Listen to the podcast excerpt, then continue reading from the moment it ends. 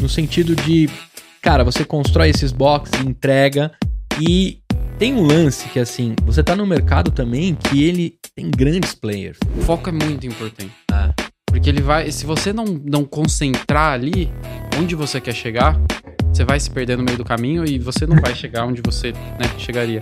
E no nosso caso, beleza é um negócio tão grande e tem tanto problema legal para resolver, não, ainda não faz sentido eu gastar energia com outras coisas, né? E aí, sonhador, e aí, sonhadora, meu nome é Gustavo Passe, esse aqui é o EmpreendaCast, aqui a gente explica a teoria na prática. Fala aí, sonhador, fala aí, sonhadora, fala aí, empreendedor, empreendedora. Quarta temporada do EmpreendaCast, eu prometi para vocês que eu traria a maior diversidade de startups, de empreendedores, de histórias, mas principalmente é, inspirações para você aí que está na sua jornada de empreender, está pensando em empreender. E hoje eu convidei um cara, uma startup que eu estou muito curioso, muito curioso, inclusive o que, esse, o que ele escolheu, o que é o que fazem, onde estão as Bilf, é, Bilf Startups. Como é que fala isso? Antes disso, já fala quem é você e o que, que é a sua startup. Bom, meu nome é Guilherme, sou o fundador da Wallbox, que a gente vai discutir um pouquinho aqui hoje. E esse mundo de beauty tech é, é, é um negócio novo aqui no Brasil, né? Acho que a gente começou lá em 2018, então é, é um negócio que digamos que a gente foi um dos precursores desse movimento de unir tecnologia em outros mercados que não são os tradicionais, assim. E aí é onde tem muita beauty, história. Beauty Tech. Beauty Tech. Tá. Exato. Pra galera entender assim, vamos, vamos naquele churrasco que rolou domingão na sua casa. Tá beleza? Aí chegou aquela tia que você não vê há, sei lá, há quatro anos. E ela chegou e falou: Gui, o que você tá fazendo da vida? Aí você tem que explicar para ela. Como é que você explica pra tia no churrasco? que, que você faz? Tô matando um leão todo dia. é. esse, esse serve para qualquer tipo de resposta, né? Não, Estando é... na faculdade. Não... Cara, bom, vamos lá. O que, que é o Allbox, né? Hoje eu, eu cuido muito mais da área de inovação e cultura. Então, para onde a gente vai, eu sou muito mais responsável para olhar, ok, daqui para frente, qual o caminho que a gente vai seguir? Né? O que está funcionando e para onde uhum. a gente está indo? Para onde o mercado está indo e como que a gente direciona tudo isso?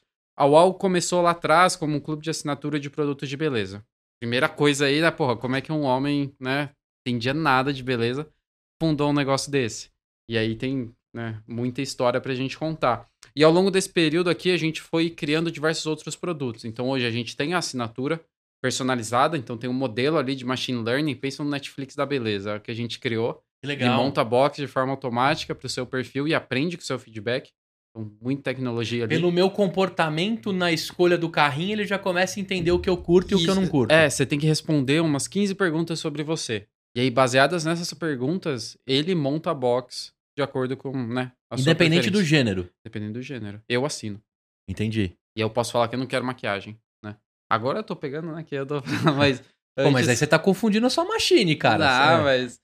A ideia eu assino só para testar, né? Porque eu, ah, eu não quero, entendi. eu quero pegar onde dá pau ali para eu aprender e a gente arrumar as coisas, né? Então, e aí a gente tem essa parte personalizada de assinatura, a uhum. gente lançou agora uma marca de produto próprio de skincare, totalmente baseada em dados, e a gente tem uma parte de influenciadores. Então, Entendi. Vocês conectam os, os, influenciadores às marcas? As marcas e também a nossa box, né? A gente usa muito influencer para divulgar a box. E aqui um, um dado interessante. Agora em novembro, 61, 62% dos leads da UAU estão vindo de influenciadores.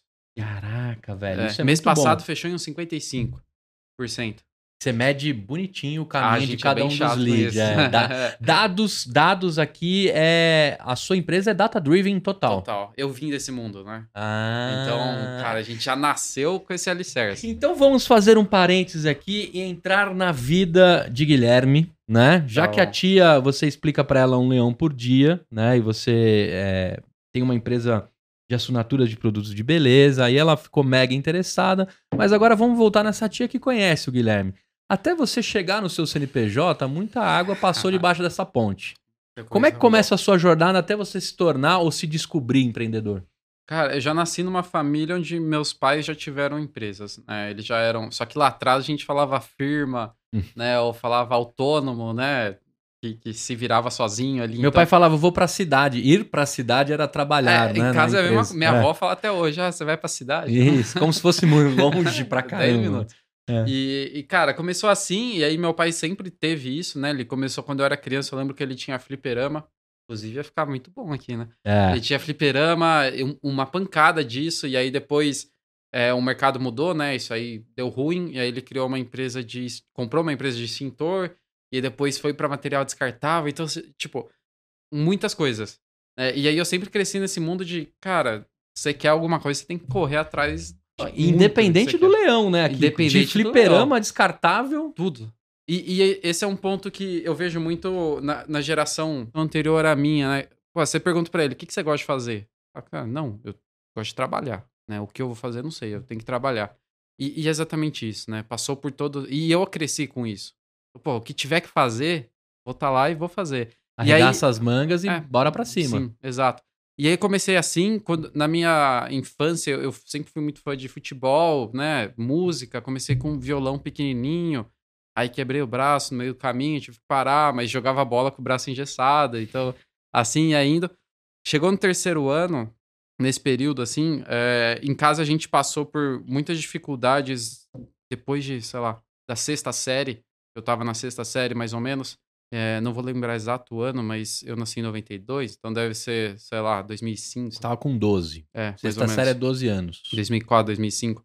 A gente tava passando por muitas dificuldades financeiras, porque empreender é foda, né? Então, ainda mais na maneira que eles estavam, que era um negócio muito mais correria e tal, né? Não tinha dinheiro, não tinha investidor, né? Não tinha nada Sim. disso. É, o seu pai é o retrato do. o- a oportunidade faz o empreendedor. Exatamente. Né? Provavelmente ele se deparou com essas situações E foi indo. e ele construía na cabeça dele o modelo e vão pra cima. E se vai dar cima. certo ou não, se tem business plan ou não, Uhum. eu Tanto não sei. Hoje, vou fazer. Sabe que ele tem aquelas máquinas que põe bolinha, né? Aham. Põe moeda pra chiclete e tal.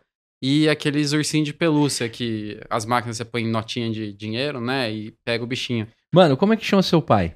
Odair. Cara, o seu Odair está obrigado a vir aqui, porque eu quero muito desvendar o mercado de quem Cara. bota essas maquininhas de bolinha nos locais, ele cara. tem. Milhares, Ah, né? é, tem É, uma espalhados, pancada aí. é. Tem uma pan- Deve vir container de bolinha da China. Eu, eu saio e trabalho com ele. É. É, tem que ajudar e tal. Então tem um dia, a cada dois meses, a gente vai até, sei lá, perto de Campos de Jordão. E vai indo Que um monte da de hora. coisa. Bom, então, seu Odair, você está convidado a participar do podcast para a gente contar desse empreendedor raiz, né? De caras que empreendem em mercados que talvez as pessoas não enxerguem oportunidade, mas as bolinhas que ficam nas saídas das padarias já levaram centenas de milhares de reais meus.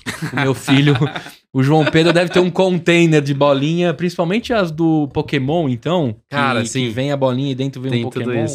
Muito bom, cara. E você segue ali com esse espelho dentro de casa. É, exato, de correr atrás e, e, e- e, óbvio, eu via que eu tinha que aprender a trabalhar e tal em algum lugar. Eu desde criança ajudava meus pais, ainda mais quando a gente passou por essa dificuldade, que não tinha dinheiro pra nada. É, e aí eu trabalhava com ele. Então imagina, eu tinha, sei lá, 13, 14 anos, eu, meu pai entregava, cuidava de todos os Habibs, né? Vários restaurantes lá, entregando material descartável e tal. Então eu saí da escola, ia lá carregar picape, carregar coisa no ombro, no meio do shopping, 14, 15 anos. Aquele copo clássico de 300ml pra tomar água, você tem até. Ia, sabe, carregando fardo de fubá aqui nas costas, indo. Meus amigos lá, né, comendo coisa. Pirando e pipa você- e tocando a vida. E eu lá tendo que, né, ajudando, trabalhando, correndo atrás. E a gente passou por muitas dificuldades nesse meio de caminho, tanto que no terceiro ano de colegial eu estudei até o segundo na mesma escola, em Jundiaí, no Divino. No terceiro ano eu tive que mudar, porque não tinha dinheiro mais para pagar escola, né? E aí eu mudei para uma o ETVAV, que é uma escola técnica estadual, que assim Uhum. é boa. É, e aí tive que prestar vestibular, porque é vestibulinho que tem e tal. Mudei para lá, mas ainda assim, né, sem dinheiro algum. É, terceiro ano, prestei faculdade, eu queria alguma coisa com computação, mesmo gostando muito de música. Naquela época eu tinha banda, né? Eu, eu era apaixonado por Uhum. música. Mas eu via que, cara, não é o que eu queria, né, pra vida. Eu quero como um hobby. E, e aí eu comecei a, a estudar e tal, prestei vestibular no terceiro, passei nas primeiras fases, eu só, só tinha. Eu nem prestei particular, porque não tinha dinheiro. Uhum. Cara, só tem que ser pública, USP Tem- ou Unicamp. Ah, eu ia falar se era Fatec lá em Jundiaí, mas não Tem, tem. mas tem. eu não queria. É. É. Eu, Tá. eu- é meio chato, né? Então eu queria ou USP ou Unicamp. E aí, por quê? Porque a computação é melhor do mundo, do país, etc. É os cientistas da É. NASA, E galera. aí, e aí o que aconteceu? Eu prestei, passei a primeira fase. Aí eu falei, ah, não precisa estudar, né, pra segunda. Aí eu tomei uma porrada, né? Me ferrei, não passei. Aí É mais dissertativa, né? A segunda foi fase. difícil, É. difícil. E aí toca, né, fazer cursinho. E aí como é que faz cursinho? Meus pais também não tinham dinheiro, né? E aí foi uma correria absurda também, né? Tendo que achar o melhor preço pra gente fazer e tal. Só que eh, a gente aprendeu muito que a, a felicidade, né? Tipo, o ambiente em si, o que menos importa é o dinheiro ou a condição financeira Sim. que você tem. Então, pra gente, isso, quem via a gente achava que a gente era milionário. No Instagram, o feed ia estar É. alinhadinho, bonitinho. na vida, assim, se trombasse a gente, cara, vocês não precisam de nada, né? E porque eu acho que você entende que, cara, dinheiro é só. É momento, sim. né? Você não tem que ter isso como um, a base pro, pra sua felicidade e tal. E tem dinheiro que estraga famílias, né? Exato. Se você tiver com a família em dia e com dinheiro, cara, agradeça todos os dias, porque tem muita gente que não tá com a família em dia, que não tá com o dinheiro em dia, Sim, né? E tem várias coisas, várias circunstâncias. Então, acho que minimamente, se tem algo que você pode estar alinhado, é bem com a sua É. família, né? E aí a consequência começa a Exato. acontecer, né? E você Coisas entende que é boas. consequência. Sim. Que é consequência e aquilo vai indo, né? E aí, bom, fiz cursinho e eu consegui passar na USP. Me mudei para São Carlos, fiquei em 2011 em São Carlos, fazendo ciência da computação. Cara, da hora, legal, só que eu tava me ferrando demais, porque é muito difícil. Imagina que eu não tinha feito é, colégio técnico, não sabia programar, não sabia nada disso. Os caras já te jogaram o javão na mão antes de qualquer não coisa. era nem Java, né? É. Era C, era uns negócios mais baixo nível ainda, né? Entendi. É, e, e aí era bem tenso, bem difícil, e até porque ainda nessa época a gente tava passando muita dificuldade. Então, cara, não- eu não tinha dinheiro pra sair pra comer lá. Eu tinha que levar comida de Jundiaí pra lá. Eu Congelava não conseguia. rap. Era bandejão todo dia, que era R$1,90, eu acho. E assim ia indo, né? Só que aí chegou um dado momento, eu falei, cara, eu não, que, eu não quero USP. Porque eu ficava lá o dia, tipo, o curso integral, e eu falava, meu, eu preciso trabalhar. Tipo, não consigo. E São Carlos, em 2011, não era um monstro que é hoje, É. né? Era uma cidadezinha do Tava interior. embrião de Exato. ser algo de Tanto polo, que vários né? amigos meus, amigos não mais, né? Mas da minha turma, estão super bem lá em diversas startups, que elas cresceram Sim. junto com eles, né? Mas São Carlos até 2010 era a terra da laranja, da- É, das exatamente. grandes, né, das grandes Das fazendas, fazendas, assim. Você Aí tinha tem araras ali perto Você ia se dar bem se você arrendasse uma, uma, um pedaço da sua fazenda pra uma fazedora de suco, né? Sim, É, uma exatamente. tanjal da vida. Aí você ficava Aquela milionário. cutrale, né? e tal. Isso, eu Sim. lembro disso porque eu tinha vários amigos em São Carlos e eles falavam assim: puta, o que a gente tá tentando aqui é comprar uma fazenda e tentar deixar a terra fértil pros caras plantar laranja, né? Cara, aí aí que aconteceu? Chegou o final do ano, eu falei, meu, eu preciso mudar pra Unicamp. Preciso prestar esse negócio. Só que não abriu é, vaga de transferência. Uhum. E aí o que acontece? Tem que prestar vestibular de Tudo novo. de novo. é. Prestei, passei da primeira fase, nem estudei nada, porque não tinha tempo de estudar pra isso, né? Já tava me ferrando com as matérias da faculdade. Passei, e aí eu fiquei de um monte de DP da USP, né? Então eu não consegui quase estudar pra segunda fase. Eu tive uma semana pra estudar, porque eu precisava estudar pra passar nas DPs. Passei nas DPs, consegui prestar, passei na Unicamp. E aí eu mudei em 2012 pra ciência da computação na Unicamp, Na Unicamp. à noite, e eu consegui trabalhar. né? E Aí, vida- habilitou a sua vida. Aí mudou, né? Porque o que aconteceu? Eu, eu sou uma pessoa que, cara, eu, eu gosto de aprender muito mais do que só o que está sendo falado, né? Então, por exemplo, eu estudava à noite, mas durante o dia eu fazia uma pancada de curso de outras coisas.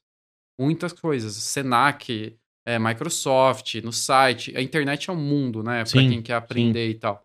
E era o que eu ficava fazendo. E aí eu fiz um lá de dados com a Microsoft. E aí eu pirei, eu falei, nossa, isso aqui no comecinho de, do curso mesmo da faculdade. Eu falei, nossa, isso aqui é muito foda. Muito mais Da- legal que desenvolver. Dado. Era tipo DBA, sabe? Ah, entendi. Mexer com SQL Transa- é puro lá transacional, e né? tal. Tudo bonitinho. Mas é muito, eu gostava muito, né? Era um mundo novo e eu entendi aquilo, minha cabeça abriu. E aí eu estudava muito aquilo. E aí por causa disso, eu comecei numa startup ali pertinho da Unicamp. Logo no Aceitei ou não? Você tava. não. Logo no começo eu fui para uma que chamava Solvium. É, e só tinha eu de dados. Então isso era lindo, Legal. porque era tenso no lado de responsa, né? Porque eu respondia direto com uns caras grandes. Mas era lindo porque eu podia fazer tudo, né? E, e eu fazia. Tipo, eu era estágio, mas eu trabalhava muito mais que os CLTs lá. Quem nunca, né? Exato.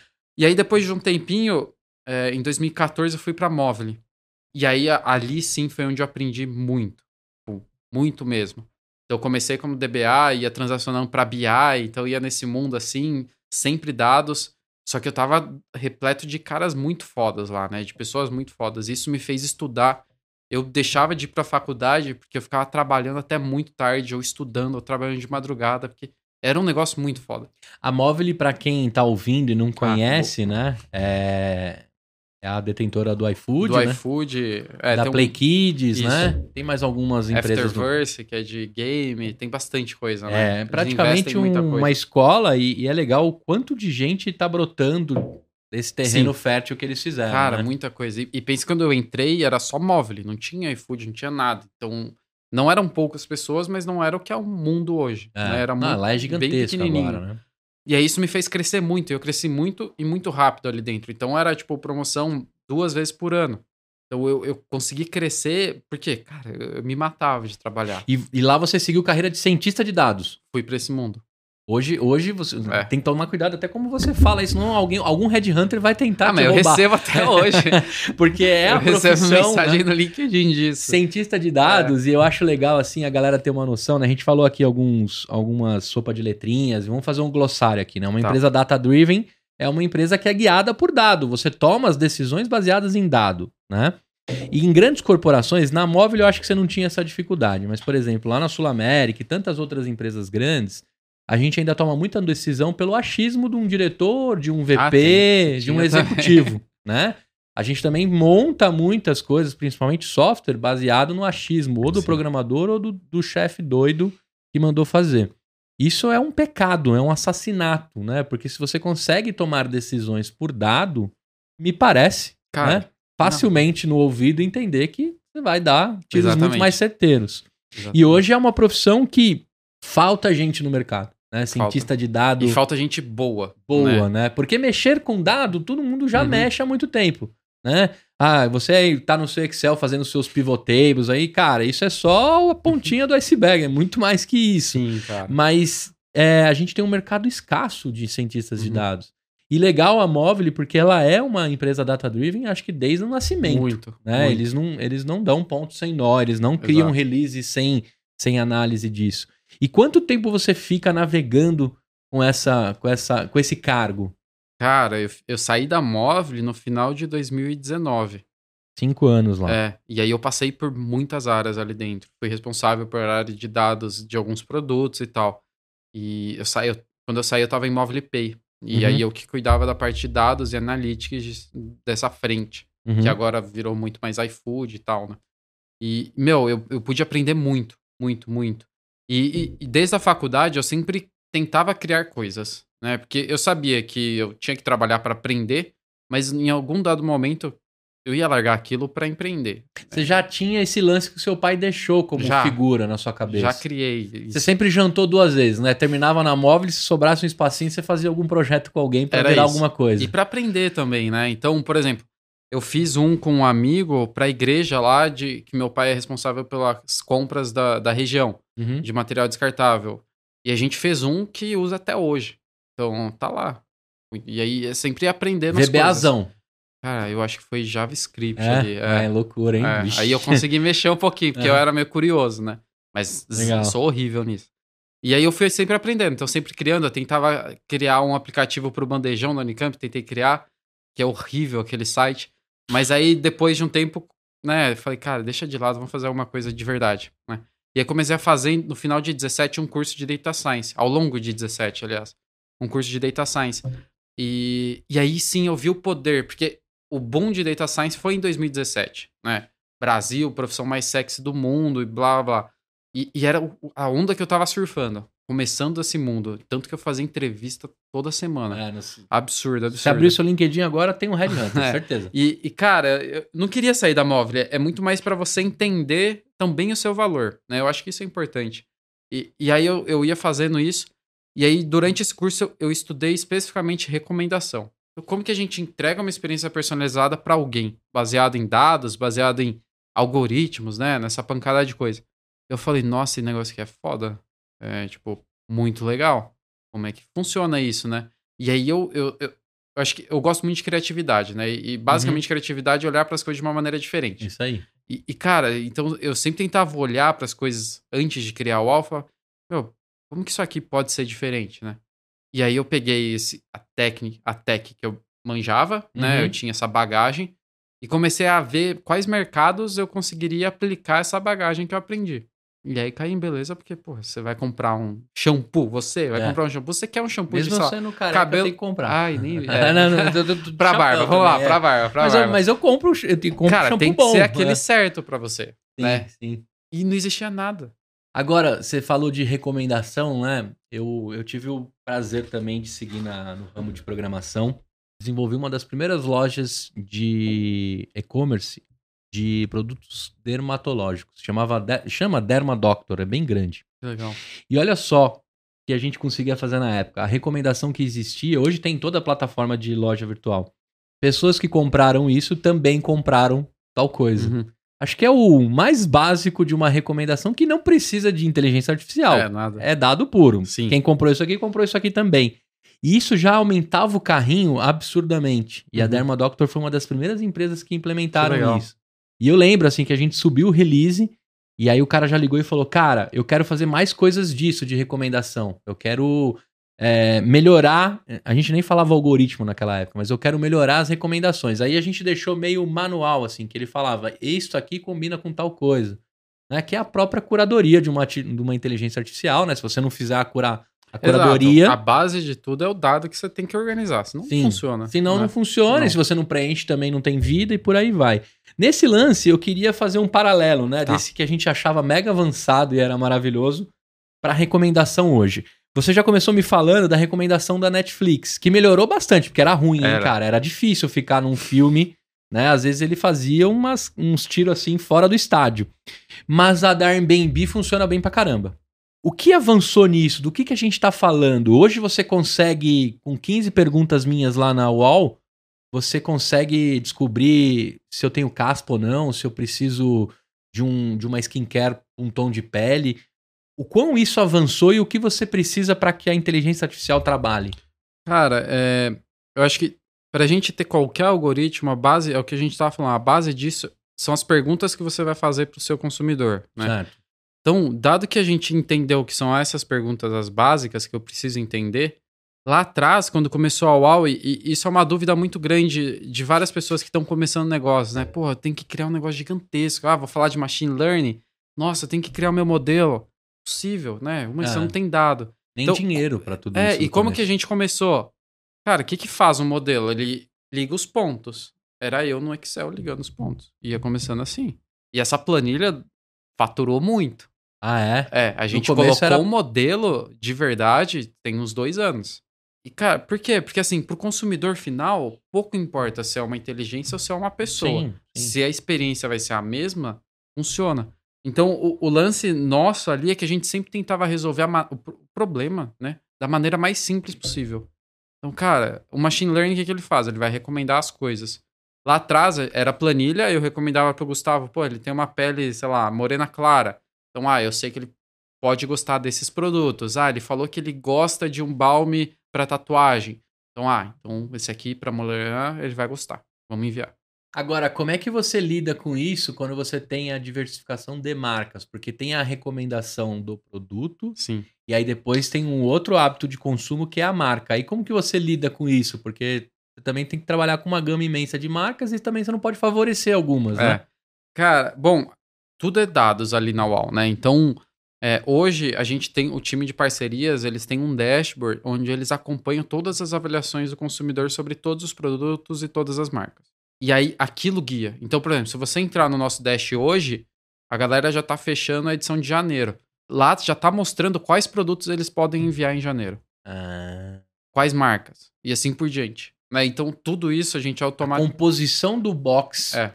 do futuro já Tipo, está sendo a- feito a- pelo próprio... Exato. A gama dos modelo. 50 SKUs, etc., que a gente tem que ter por mês para cumprir né, é, todos os perfis, esse dashboard já tá guiando a galera para eles irem negociando, irem ajustando, indo atrás das E marcas. claro que se tiver algum fenômeno, sei lá, a...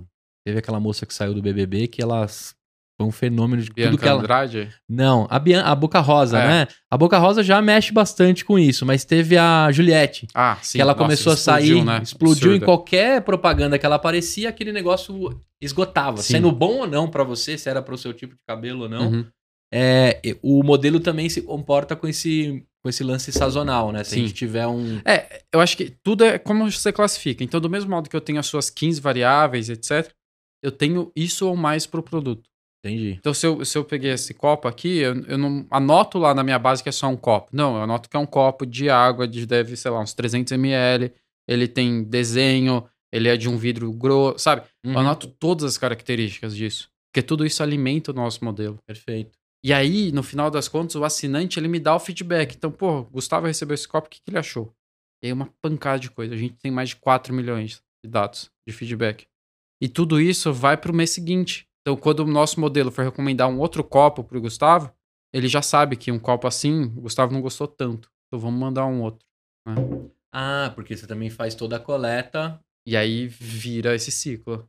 Legal. E hoje é um machine learning mesmo. Porque você não ia aguentar mais fazer isso no, no Não, Excel. não anda. Acha, Humanamente o erro, impossível. E, e, cara, o, isso não muda só a experiência da box, da montagem, isso muda a experiência da produção. Hoje, se você assinar agora, que a gente tá antes do almoço, provavelmente sua box vai ser montada ou hoje ou amanhã logo cedo. Que tá automático. Você assina, pá, roda o negócio lá, já sai sua nota fiscal. Alguém já faz o pique da coisa e já, Já era. era. Como se fosse um e-commerce. Agora, eh, tem outras variáveis. Eu tô pensando aqui se eu tivesse com o banco de dados aberto, né? É, sei lá, um pó pro rosto, ele dura, sei lá, vou chutar, tá? Mas deve durar o quê? 45 dias? Ou 15 dias? Eu não sei. Acho que dura, cara, uns três meses um pó. Dura três meses? Um pó dura bastante. Então, dura bastante. Se tiver um box que veio esse pó, Você só vai receber daqui três, quatro meses. a inteligência já sabe que Já. nesse box pro Gustavo, ele não vai mais precisar do. do... A gente, cara, ó, de variável, o que, que a gente coloca? Além da duração do produto, Uhum. o tamanho dele influencia, o valor dele influencia. E aí, e várias outras que o pessoal de dados criou. E do lado do consumidor, a gente criou modelos de sentimento análise. Então, todo feedback que você dá, a gente roda o nosso modelo e eu sei se ele foi positivo ou negativo. Eu não preciso ficar lendo todo o feedback. E um a um. Um a um, o Você modelo sabe o Gustavo completamente. Pode ser que eu gosto Sim. mais do- dos produtos da Lola lá. É. Ou naqueles comentários gerais. Uhum. Eu sei se o seu comentário foi positivo ou negativo. Nosso modelo fala isso. Tudo isso é uma variável para o mês seguinte montar sua box. Além disso, probabilidade de churn. Churn, para quem não sabe, é cancelamento, né? Que é assinatura. Cara, a chance do Gustavo cancelar nesse mês é, sei lá, 70%. Isso é uma variável do nosso modelo. Porque ele sabe que é 70%, pô, então deixa eu melhorar um pouco a minha box aqui para ver se eu consigo reter esse cara. A gente fez um teste AB aqui, só pra, né, Uhum. fazer um paralelo. E, cara, a gente pegou um grupo ali e dentro desse grupo, metade do grupo recebeu a box normal, sem essa variável.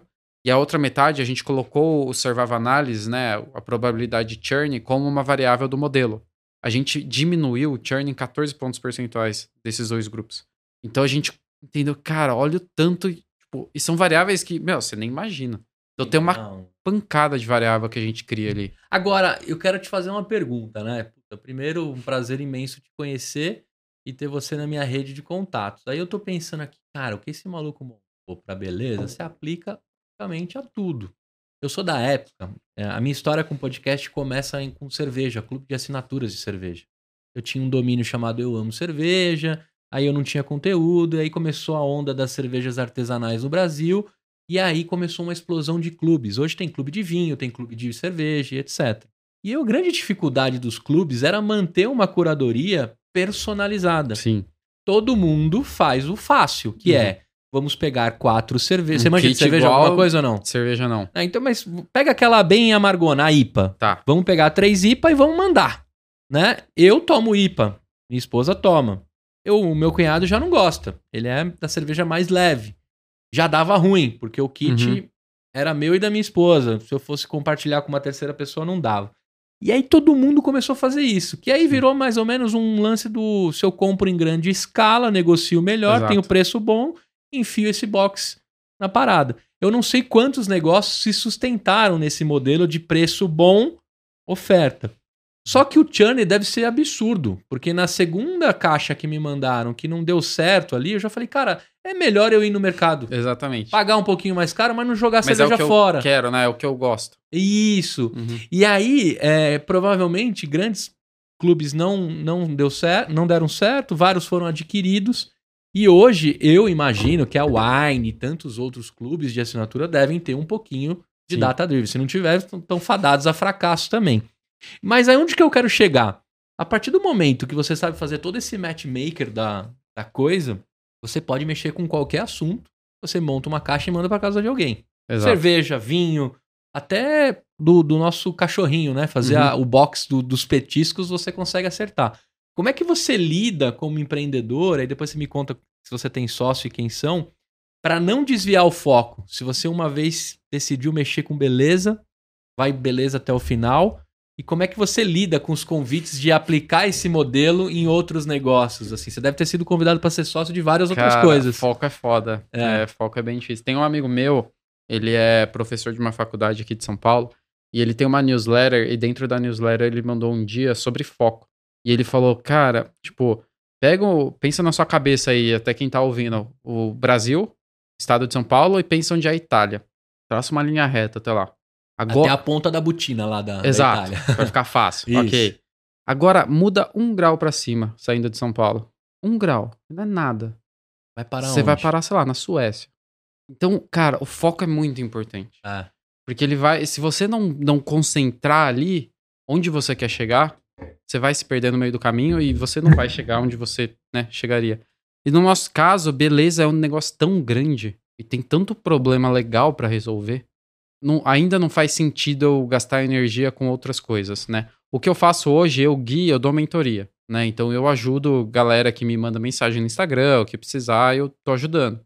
Então vou até conversar, acho que essa semana que vem com uma, uma galera que tá fazendo de assinatura de churrasco, tipo de carne, e quer entender. Então, direto eu ajudo o pessoal. Mas a gente, o Allbox, é beleza. Tem muita coisa e ainda. ponto. E ponto. Não, não, não, Não vai, vai. abrir um braço de nada. Você Não. vai continuar como Biotech. Exato. A gente Porque, na verdade, você é uma empresa data A gente é de datas. É. Exato. Data Tech. Uhum. Hoje você está com a roupa Beauty e você vai por anos nisso. Sim. né? Mas, cara, imagina que hoje eu tô falando de produto de beleza dentro de uma assinatura. Agora eu tenho esses 4, 5 milhões de dados. Por que, que eu não crio o produto? Ah, Eu tenho, a gente tem hoje mais de 5 mil meninas influenciadoras na plataforma. Eu não começo a agenciar essas meninas e criar produto com ela. Então, tipo, você começa a abrir um leque dentro de beleza muito grande. Então segura isso daí que a gente vai falar do lance da influência Tá bom. e do tamanho da base e o valor. Porque Fechou. se a galera entender nesse episódio, e eu vou forçar bastante esse caminho, da gente entender o valor do dado, né? Eu quero falar um pouco mais sobre a, a UOL. É, no sentido de, cara, você constrói esses boxes, entrega e tem um lance que assim, você tá no mercado também que ele tem grandes players Tem muito. né? Você, se você for num shopping hoje, você vai ter um impacto visual das grandes empresas que fornecem skincare e etc. Já nos, nos primeiros blocos, né? Você tem aqueles, aquelas montagens de stands, você tem ambientes de experiência, você tem um monte de gente maquiando ali, né? Gratuitamente. De vez em quando eu dou um pulo lá para descolar um perfume quando eu esqueço, porque é só encostar na- no balcão você, você sai cheiroso, né? E de graça. Fica a dica aí para quem Eu esqueceu. tava ontem em uma loja. É Isso. tipo isso. Quem esqueceu o desodorante, o desodorante é um pouco mais tenso, né? Mas quem esqueceu o perfuminho pode entrar nessas Em vez lojas. de testar no, no palitinho ali, você fala, Isso. não, deixa eu ver na pele. Deixa eu ver na pele que eu já, já vou encontrar a minha, minha esposa muito mais cheiroso. Mas é, onde que eu quero chegar? Cara, existem grandes players. Sim. A moeda é muito legal. Como é que você lida uma grande marca chegar pra você e falar assim: eu quero comprar sua inteligência e enfiar os meus produtos? Porque já deve ter rolado é, conversas sobre Uhum. isso. Porque aí a gente acaba com o poder da, da distribuição e da, da personalização. Se uma grande marca te compra, você só vai navegar dentro dos SKUs daquela marca. Exato. Como é que você lida com isso? Porque eu tenho certeza, e se já rolou essas aproximações. Porque Tá. tem outros querendo fazer clubes das suas próprias marcas, sim. né? Cara, a- até quando eu comecei a UAU, né? Acho que desses grandes players de 18 pra cá não mudou nada, né? São os mesmos ainda. Uhum. Só que é, é, é um negócio muito daquele velha e nova economia, né? a galera ali tá distante do consumidor, né? Então, porra, ok, inova, mas, meu, vai botar um trem ali que tá longe do consumidor final, né? Ele não sabe quem que é o Gustavo que tá comprando as coisas. Ele não sabe entregar uma experiência pro Gustavo. Eles gastam mais tempo tentando vender que a babosa na composição Do que entender quem tá comprando e quem precisa ponta, né? realmente de passar a Porque babosa. o, na- o mercado se originou com várias barreiras, né? Então, tipo, tem, tem a indústria, aí tem um distribuidor, e você não consegue tirar ele, aí tem um varejista, e provavelmente depois vai ter a loja de shopping. E depois vem o Gustavo. Cara, olha o tanto de coisa nesse meio de caminho. E a gente tem um outro formato que é a consultora no É, meio. que, que aí tá ali no meio também e É. piorou, né? Porque se você começar a tentar entender quem é o cliente da consultora, ela vai achar que você tá querendo roubar dela. Isso. isso. E aí, como é que faz? Né? É um grande problema E isso. ela tá com o CRM todo na cabeça dela, Exato. né? Ou no papelzinho. Ou né? no Na papelzinho. caderneta é, ali. Eu, eu Que fui. é old school total. É. E aí, cara, a gente começa muito nessa linha, porque quem que é quem tá comprando, né? Fazer esse D2C de verdade, né? De direct to consumer. Pô, eu tiro todos esses intermediários e eu tô conectando a marca diretamente ao consumidor. Né? E aí eu sei quem que é esse cara aqui, eu sei o que ele gosta, o que ele não gosta, eu sei quando eu posso enviar, quando que não faz sentido enviar e muitas outras coisas. E aí quando a gente vai para esse lado de parcerias mais estratégicas a nível de marca, muitas já procuraram, sim. Uhum. Até porque a gente. Não é nem a assinatura por si só que chama atenção, mas é o que a gente criou, né? Toda plataforma de tech é nossa, parte de dados é nossa, a gente tá começando teste em reconhe- reconhecimento facial. Então tem muita coisa nova surgindo. Aí os caras vêm e falam, cara, que, que monstro é esse que vocês estão criando, né? Como que eu uso isso? Só que a gente nunca chegou nesse nível de, meu, eu só quero o produto da minha marca. Porque eu vou falar, cara, na minha personalizada, não. Agora, se você quer montar uma fixa para uma data especial, a gente faz. Agora, nessa aqui, você não tem 50 SKUs para eu usar, né? Diferentes. Então não vai rolar. Entendi. Não funciona. Entendi. Agora, uma fixa, sei lá, Dia dos Pais, vamos montar uma. A gente fez, sei lá, acho que uns dois, três anos atrás com a The Body Shop. Uma box fixa pro Dia dos Pais. Legal. Aí funciona, um collabzão bonito e tal. Agora, na nossa, que é personalizada, vai ficar muito Não distante rola. e a experiência vai quebrar total. né? Agora, pensando nos 50 SKUs, é, você já tá fazendo o box de janeiro, nós estamos em novembro. Então, Uhum. dezembro já tá pronto, daqui a pouco começa a sair os caminhões para as casas das pessoas, você já tá fazendo janeiro. Mesmo com essa an- antecedência, que no final não é tanta, né? Porque É, exato, não é, é, tanto. é, o seu algoritmo ele é tão acurado, ele consegue responder muito mais rápido e planejar. Mas aí você não consegue ainda ter tanto espaço para fazer grandes negociações, porque quando você vai no personalizado, pode ser que no É. a granel ali. Mas a gente acaba, por exemplo, a gente fez negociação com uma marca agora, a gente fechou o ano com ela. Ah, entendi. Por quê? Porque ela tem uma pancada de produto. E aí eu não vou colocar é, muitos SKUs todos os meses. Eu vou pôr só um produto dela, só que todos os meses vai ter um tipo de produto, entendeu? Entendi. Dentro dessa gama. E aí você consegue ter um pouco mais de previsibilidade ali para e até pra montar. indústria, né? Porque, pô, o que aconteceu com a pandemia e tal, os insumos acabaram praticamente, né? E aí eles se ferraram, foi muito difícil a indústria sobreviver por esse Uhum. período. E aí, pra eles, ter essa previsibilidade é muito boa. Isso, e para você negociar também, É, lógico, sem, sem contar as promoções, aí você tem algumas bonificações em É, ser um cara bastante coisa. linha de frente. Antes da gente entrar no mundo da influência, do valor da sua base, etc., eu queria saber um pouquinho assim desse mercado de beleza. Ele ainda é dominado pelo gênero feminino? Acho que essa resposta é, é bem clara, mas Uhum. quanto? Quanto percentual tá? O quanto o homem, né, a, a figura masculina tem se importado com esse assunto? Cara, assim, não vou te saber responder é, esse dado, porque a gente foca em beleza feminina. Hoje eu não, não converso com o público masculino, o público masculino pode assinar minha box. Ah, então quando você falou que você tinha box, era justamente que você tá testando o seu modelo, É, Com a sua quando eu companheira. lancei a, a masculina ali, Dia dos Pais, foi um, um foi bem pontual. piloto ali, porque a gente queria testar. E até porque quem compraria não era o algoritmo do pai, era o algoritmo da, da menina, É. Da da, filha da da mulher, mulher. Comprando. E, e aí, cara, hoje é totalmente focado em, em feminino, né? Eu- Entendi. Eu, não sei te falar essa proporção. O que eu sei que eu já estudei do masculino é porque é um mercado muito menor, só que ele cresce muito. Sim. né? Então, tá no comecinho da curva de crescimento ali. Só que tem um desafio muito grande, porque por mais que o homem seja mais fiel às marcas do que a mulher, ainda tem muito aquele preconceito de ele usar um hidratante, usar várias coisas, né? Então tem uma barreira ali que eu acho que com o tempo Tem isso vai diminuir. cultural, né? Passar É, uma base É, na, é na muita unha geração também, né? etc. Então Eu acho que tem uma- um desafio aqui, uma curva. É, eu não tinha pensado por isso. Ainda tem uma barreira muito Tem. forte cultural, né? De você. E aí, se você pegar só a galera que usa, ainda é muito nichado. Né? É, eu lembro de uma época, por exemplo, o Cristiano Ronaldo é o é maior símbolo de um homem que se preocupa com a beleza profundamente. Inclusive, ele investe em empresas de Sim. beleza, etc. E eu lembro que sempre, assim, há uns quatro anos atrás, tinha uma conotação de zoeira, de dizer que ele era metrosexual, que ele olhava pra câmera pra se arrumar. No jogo, né? Ele olhava lá e É, tal. mas olha a potência que o cara se transformou, né? É o maior Uhum. Instagram, é a maior conta de Instagram, né? É o post mais caro do mundo, né? E ele sabe o quanto a imagem dele vale e ele conseguiu é, construir um pouco esse lance. Mas eu não tinha olhado pra isso, né? Acho que o, o- o lance ainda tem bastante barreira pra quebrar. Ainda tem. Mas o fato também de chegar um box na minha casa, mas por mais que eu, se eu me importar o que as pessoas pensam, né? Tem muita É gente que melhor, se né? importa. Porque é. ninguém vai te ver entrando numa loja. Isso. Você vai receber A gente quer que isso acabe, mas vamos pensar assim, né? Eu, eu tenho ali os meus desejos, eu- mas eu ainda tô preocupado com os outros, que é uma coisa que você não tem que se preocupar, Exato. tá? Mas o fato de chegar uma, uma box na sua casa ajuda bastante. Sim, ajuda. E o fato do algoritmo entender o que eu gosto, né? Talvez me pouparia algum, algum, algum não, Uhum. uma boa parcela do tempo para eu escolher. Sim. Mas hoje, então, a UOL é, é, é feminino. feminino total. E que tamanho de mercado é esse, cara? Do que, que a gente tá falando? Ele Brasil, Brasil, quarto é do é mundo. quarto do mundo. Gigantesco. Vem assim. saúde, pet, geralmente são esses Não, aí, né? Bra- Brasil em beleza é o quarto no mundo. Ah, no mundo. é No Estados mundo. Unidos, China, Japão e Brasil.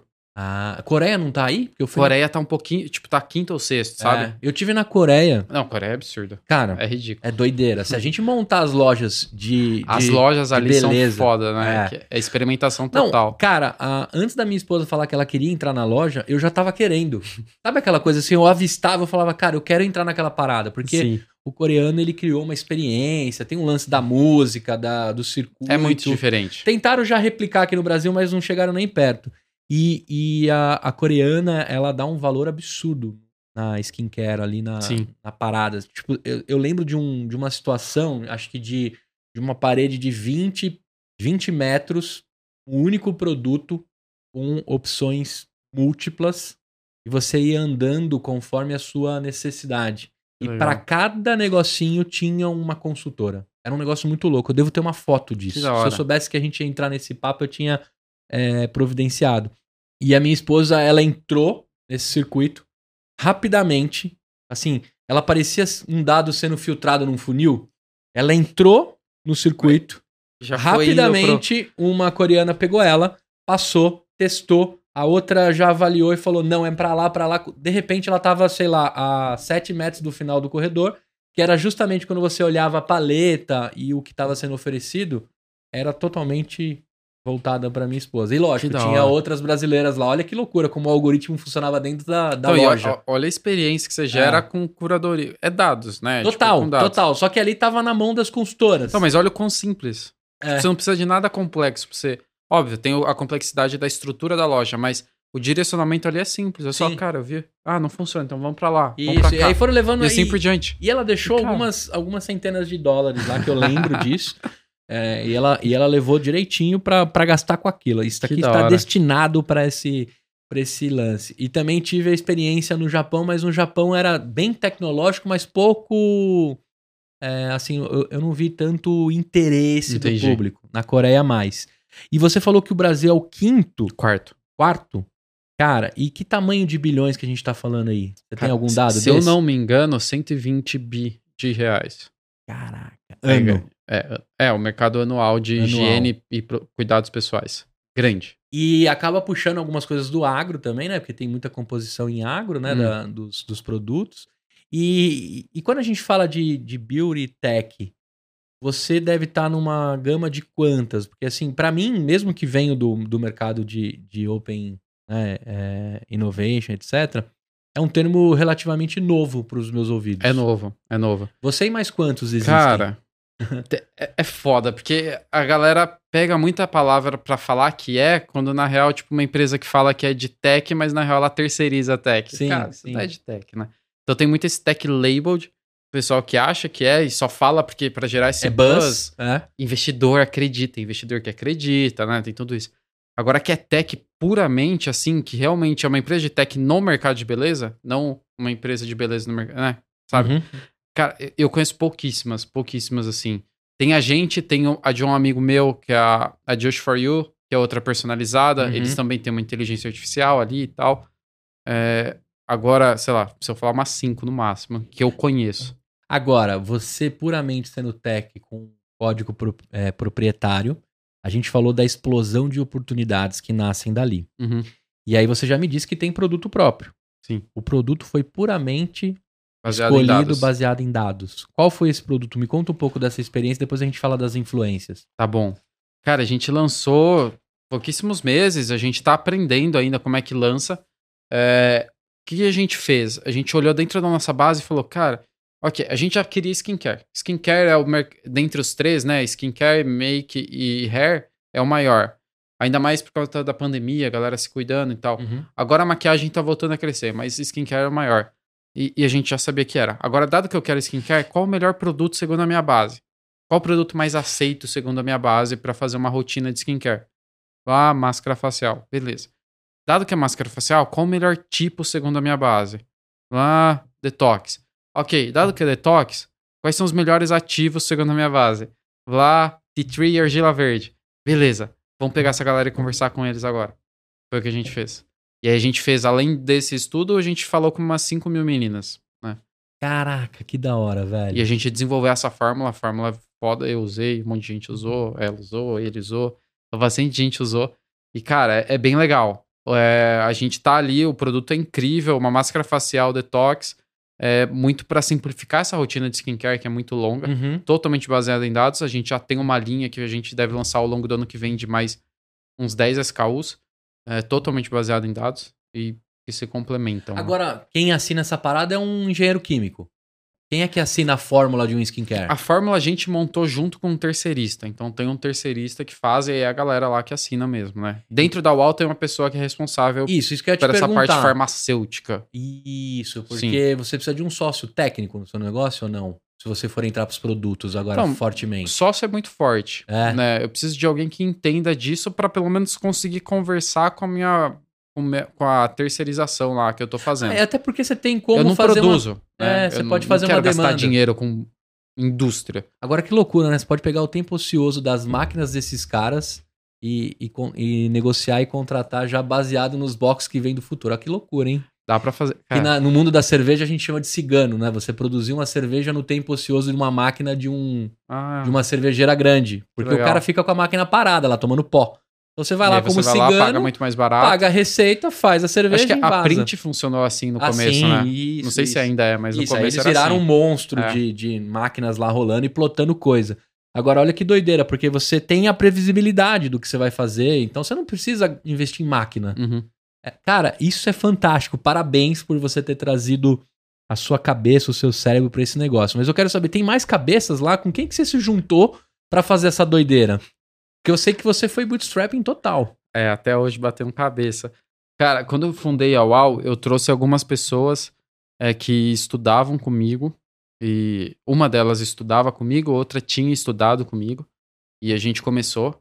Acho que a gente vai falar de desafios mais pra frente, Uhum. mas em algum dado momento separamos, nos separamos.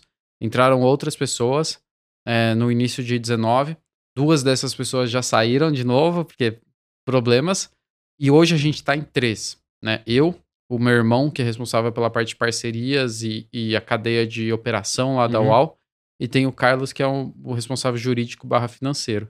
Majoritariamente nós três. Além disso, a gente montou um board advisor com três pessoas que são bem próximas, que é o Gustavo Caetano, o Rogério Salumi, o founder da Wine, e a Daphna Blushescower, que ela foi C-level de Apple, Nike, lançou o iPhone no Brasil. É um negócio meio louco, assim. Animal, animal. E a gente montou esse board com essas três pessoas. Então, somos nós como sócios, essas três. E além disso, tem alguns mentores, algumas pessoas, alguma galera na rede ali que eu me relaciono. O Diego, que é o CFO do iFood, a gente é muito próximo. Ele conhece a UAU, porque ele tava na Móvel na época, e eu, cara de pau, né? Aham. Empreendedor tem que ser. Eu mandei mensagem, falei, cara, tô montando uma ideia aqui, que você acha de você me ajudar? Aí Uau. ele deu o tempo dele, a gente foi no café, conversou. Então, desde 2018 ele acompanha a UAU. A gente Sambatec tá sendo- te, a- te apoia ali se você A precisar de samba nuvem. do Gustavo, É, né? Sim, Precisar de nuvem pra esticar lá os, tem bastante coisa. Animal. Agora, nessa construção dos produtos, o, o quão você colocou agora em 2022 o primeiro produto que saiu. Isso. O primeiro Tem SKU de vocês. Dois meses. Qual que é a previsão aí? Vocês querem lançar mais quantos? Vai Cara, sair a um gente- box só de vocês? Um box só nosso não. Tá. É, a gente pretende, óbvio, colocar dentro das caixas, mas isso a partir de janeiro. Por que a partir de janeiro? Porque a gente entendeu que esse lançamento que a gente fez, visualmente e tal, a gente tá arrumando algumas coisas porque a gente não gostou tanto. A gente tá dando esse passo para trás Uhum. e a gente tá reformulando. Reformulando não, a gente vai lançar em fevereiro, eu acho, mais 10 SKUs. E aí sim a gente vai começar a divulgar, colocar nas boxes, fazer uma, um barulho com isso. E aí você vai assinar o UAU mesmo. Então, eu, eu não vou criar. um-. Eu não tô fazendo esse produto para necessariamente estar na minha box, né? Eu tô fazendo esse produto para eu atingir pessoas que a minha box não atinge. Ele vai estar? Vai, porque, né? Divulgação. Mas se eu colocar lá, é, é a pergunta que você me fez se uma grande marca me comprasse. Lascou pro meu assinante, né? Entendi. Então eu vou colocar um mês ou outro, porque, uma, é um produto foda, e outra, eu preciso divulgar a minha marca. E combina com o meu consumidor. Então vai estar, mas é o Wallbox. Ah, E aí tem essa marca que chama Beauty Wall. E aí ela vai lançando, mas ela é tipo irmã, sabe? Entendi. Saquei. É legal a gente entender isso porque, né, a- o data lake que você criou ali, né, foi, foi fonte para construção é, de- dessa frente. Aí você me disse um negócio que eu acho que ele é primordial quando a gente vai avançando na, na experiência da venda, da, da influência, da construção do desejo da compra de uma maquiagem, né, de, um, de uma skincare, de um, de um produto pro seu cabelo e etc. E aí você me falou que você tem lá cadastrado quantas meninas de influência? 4, 5 mil meninas. 4 ou 5 mil meninas. O quão isso foi primordial para o seu negócio crescer? Só para a gente dar um pouco de ideia para a galera, o quanto o marketing de influência é importante Cara, atualmente. é, é muito importante. Tipo, lá no começo a gente sempre trabalhou com influenciador porque eu não tinha dinheiro. Né? Quando eu fundei a UAU, zero dinheiro. Peguei o que eu tinha lá de pouquinho, porque eu não recebi, eu saí depois só da móvel, né? Então eu não podia sair quando eu fundei a UAU, não tinha dinheiro. Pra eu só me sustentar pela Wallbox e na época a gente nem vendia quase, né? Uhum. Então tocava tudo em paralelo. E aí eu tinha que entregar para umas influenciadoras. Mas aí era tipo unboxing, né? Mandava para elas, mandava para umas 10 por mês, coisinha pouca. E essa assim, tô te dando a paradinha, faz o arroba É. aí, é nóis. Exato, não pagava comissionamento, nada. E aí isso continuou por muito tempo, né? A, a gente enviava umas 50, 100 boxes até metade de 20, mais ou menos. Metade de 2020. Chegou final 2021, aliás. Chegou final de 2021, pandemia, né? Final da pandemia e tal, muita coisa rolando. A gente passou a olhar para esse mercado de creator como um mercado de verdade e não como só um alicerce simples na minha box, né? Como algo que eu tava usando. Não. Tipo, cara, a gente já manda pro Macem. Por que, que eu não crio uma plataforma com essas meninas, organizo, arrumo toda a vida delas, né? Dou conhecimento, briefing, um monte de coisa. A gente desenvolveu e lançou uma plataforma que chamou Altim em outubro do ano passado. E aí essa plataforma tem essas 5 mil meninas cadastradas. Isso só precisava de interface. né? Isso você só precisava de interface, porque você já tinha a base rolando, né? Cara, mas a gente tinha uma base de 100, 200, né? Caraca. Explodiu isso. Por quê? Porque a galera gosta de estar aliada ao Wallbox. Nosso produto é um produto que faz sentido uma influencer receber, até pela qualidade, né, dos produtos, mas Sim. também é uma marca jovem, é uma marca que, porra, quero fazer parte da Wall. E você né? não tava muito é, se importando com o número de seguidores que aquela menina tinha, né? Cara, não. A gente foca em micro e nano. Eu, eu me importo muito mais como ela conversa com o público, o engajamento dela, todas essas coisas. Porque tem menina grande que é tudo bot. Tem menina grande que tá cagando pro seguidor. E não vende E nada. tem menina grande bot, você fala os indianos, né? É, seguindo lá, exato, né? exato. E, Cara, a gente já passou por muitas, né? É. E aí você paga uma fortuna, vendeu nada. Pô, se você comprou os, se você comprou os indianos, eu tô falando indianos porque na grande maioria dos seguidores são indianos, viu? Não faça isso, porque você pode entrar no shadow ban do, do Instagram, sua entrega vai ficar uma merda. E as Exato. marcas sabem que você comprou seguidores. Pelo amor de Deus, não faça isso, né? A gente Sim. teve a explosão de uma novela da Globo que mostrava que a menina comprava seguidores. Ah, é? E aí, em vez de alertar, acho que a galera entendeu que, puta, eu consigo comprar. Vou crescer É, rápido. Vou né? crescer rápido. E, e eu te perguntei isso do lance das micros e das nanos, porque eu que lido com o creator o tempo todo aqui, cara, você não sabe a satisfação da pessoa de conseguir fazer uma roupa pra uma marca, mesmo que ela não tenha ganhado um centavo. Sim. É como se você certificasse que, cara, olha, eu estou acreditando em você, mesmo com seus 1.200, 1.300 Cara, eu- seguidores. Ó, eu tava aqui, antes de entrar, é, eu, eu recebo os e-mails da Walpteam, Aham, e aí, eu vou até ler aqui. legal. Uma, uma influencer acabou de responder que a gente sempre envia um seja bem-vindo. Né? Aham. Tipo, depois que ela é aprovada, ela recebe um e-mail, seja bem-vindo. Eu vou ler aqui, ó. Pode ler, ler, ler. Oi, tudo bem? Estou ansiosa para gravar conteúdos incríveis para o UOL. Já, per- já preenchi meu perfil de beleza e atualizei meu endereço. Com certeza teremos uma parceria incrível. Estou ansiosa para receber minha primeira box. Que legal. E eu não falei que vou pagar para ela. Nada. Ela Nada. quer, ela quer participar Ela vai receber se ela ganhar. disso. Ah, Se, se ela vender, aliás, se ela vender, ela recebe. Mas, cara, tipo, e não é uma. Todo dia é muitas. É, isso, isso que eu, como creator, também posso te falar, assim, né? Eu levei, sei lá, faz 10 anos que eu produzo conteúdo na internet, principalmente em áudio, então a minha visão, a minha imagem só começou em 2020. Eu levei acho que 7 anos pra ganhar, sei lá, os primeiros mil reais de uma campanha. Ou de receber um e-mail de uma agência dizendo assim: queremos patrocinar um spot dentro do seu podcast Uhum. né? Esses dias eu fiz uma campanha para o Sebrae, que eu, né, são duas instituições que eu pago um pau assim demais, que é o Sebrae e a Endeavor, Ah, então que eu vai acho que são cruciais para minha vida. O Sebrae pegando um público, né, massa, grande, difícil, a Endeavor pegando as startups, as scale-ups. E aí eu fiz uma campanha com os caras, os caras pagaram uma graninha legal para fazer dois stories e tal. Que né? legal. Eu cheguei pra minha esposa e falei, cara, eu não tô acreditando que os caras vão pagar, né? Claro que o Sebrae nunca vai descobrir que eu faria de graça. Vai descobrir que vocês também escutam aqui o EmpreendaCast. Mas na hora que eu cheguei pra ela, eu falei assim, cara, eu acho que eu atingi um negócio que eu penso há 10 anos.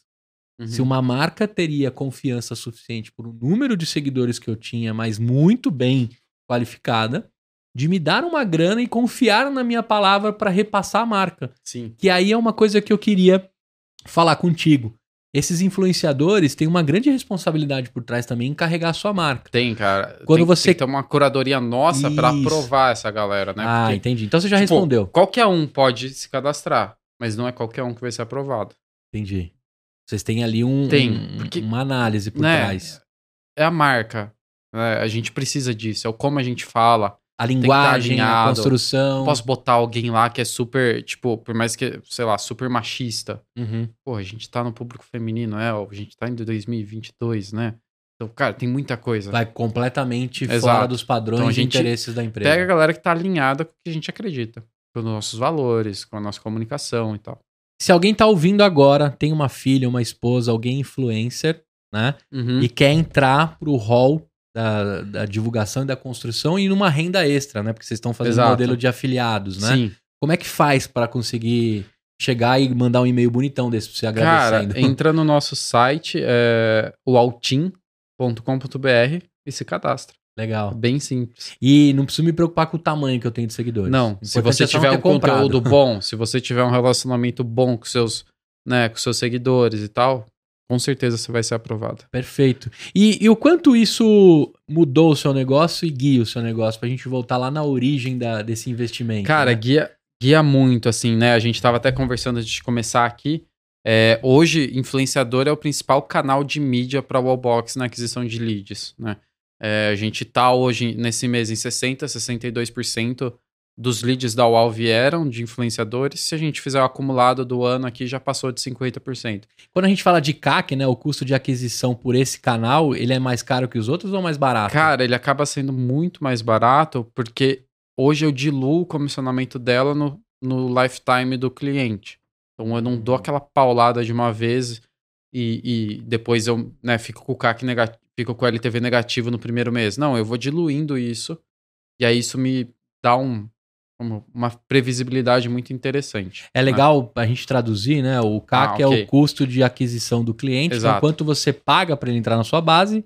Acho que o exemplo mais claro que tem, ele passou pela empresa, é o iFood quando te manda vintão para você se cadastrar a primeira vez. Isso. Ele tá pagando esses 20 pila, você vai entrar para dentro da plataforma e uma hora você vai devolver esses 20 reais. E você vai ter um LTV, né? O Lifetime Value. É, que é basicamente o quanto você vai deixar de dinheiro ao longo da sua vida ali. Isso aí. Nosso caso é assinatura, então é recorrência, né? A pessoa fica lá, sei lá, um ano na nossa base, então eu sei que todo mês ela me pinga uma grana. E aí isso me guia para quanto eu posso gastar do meu CAC.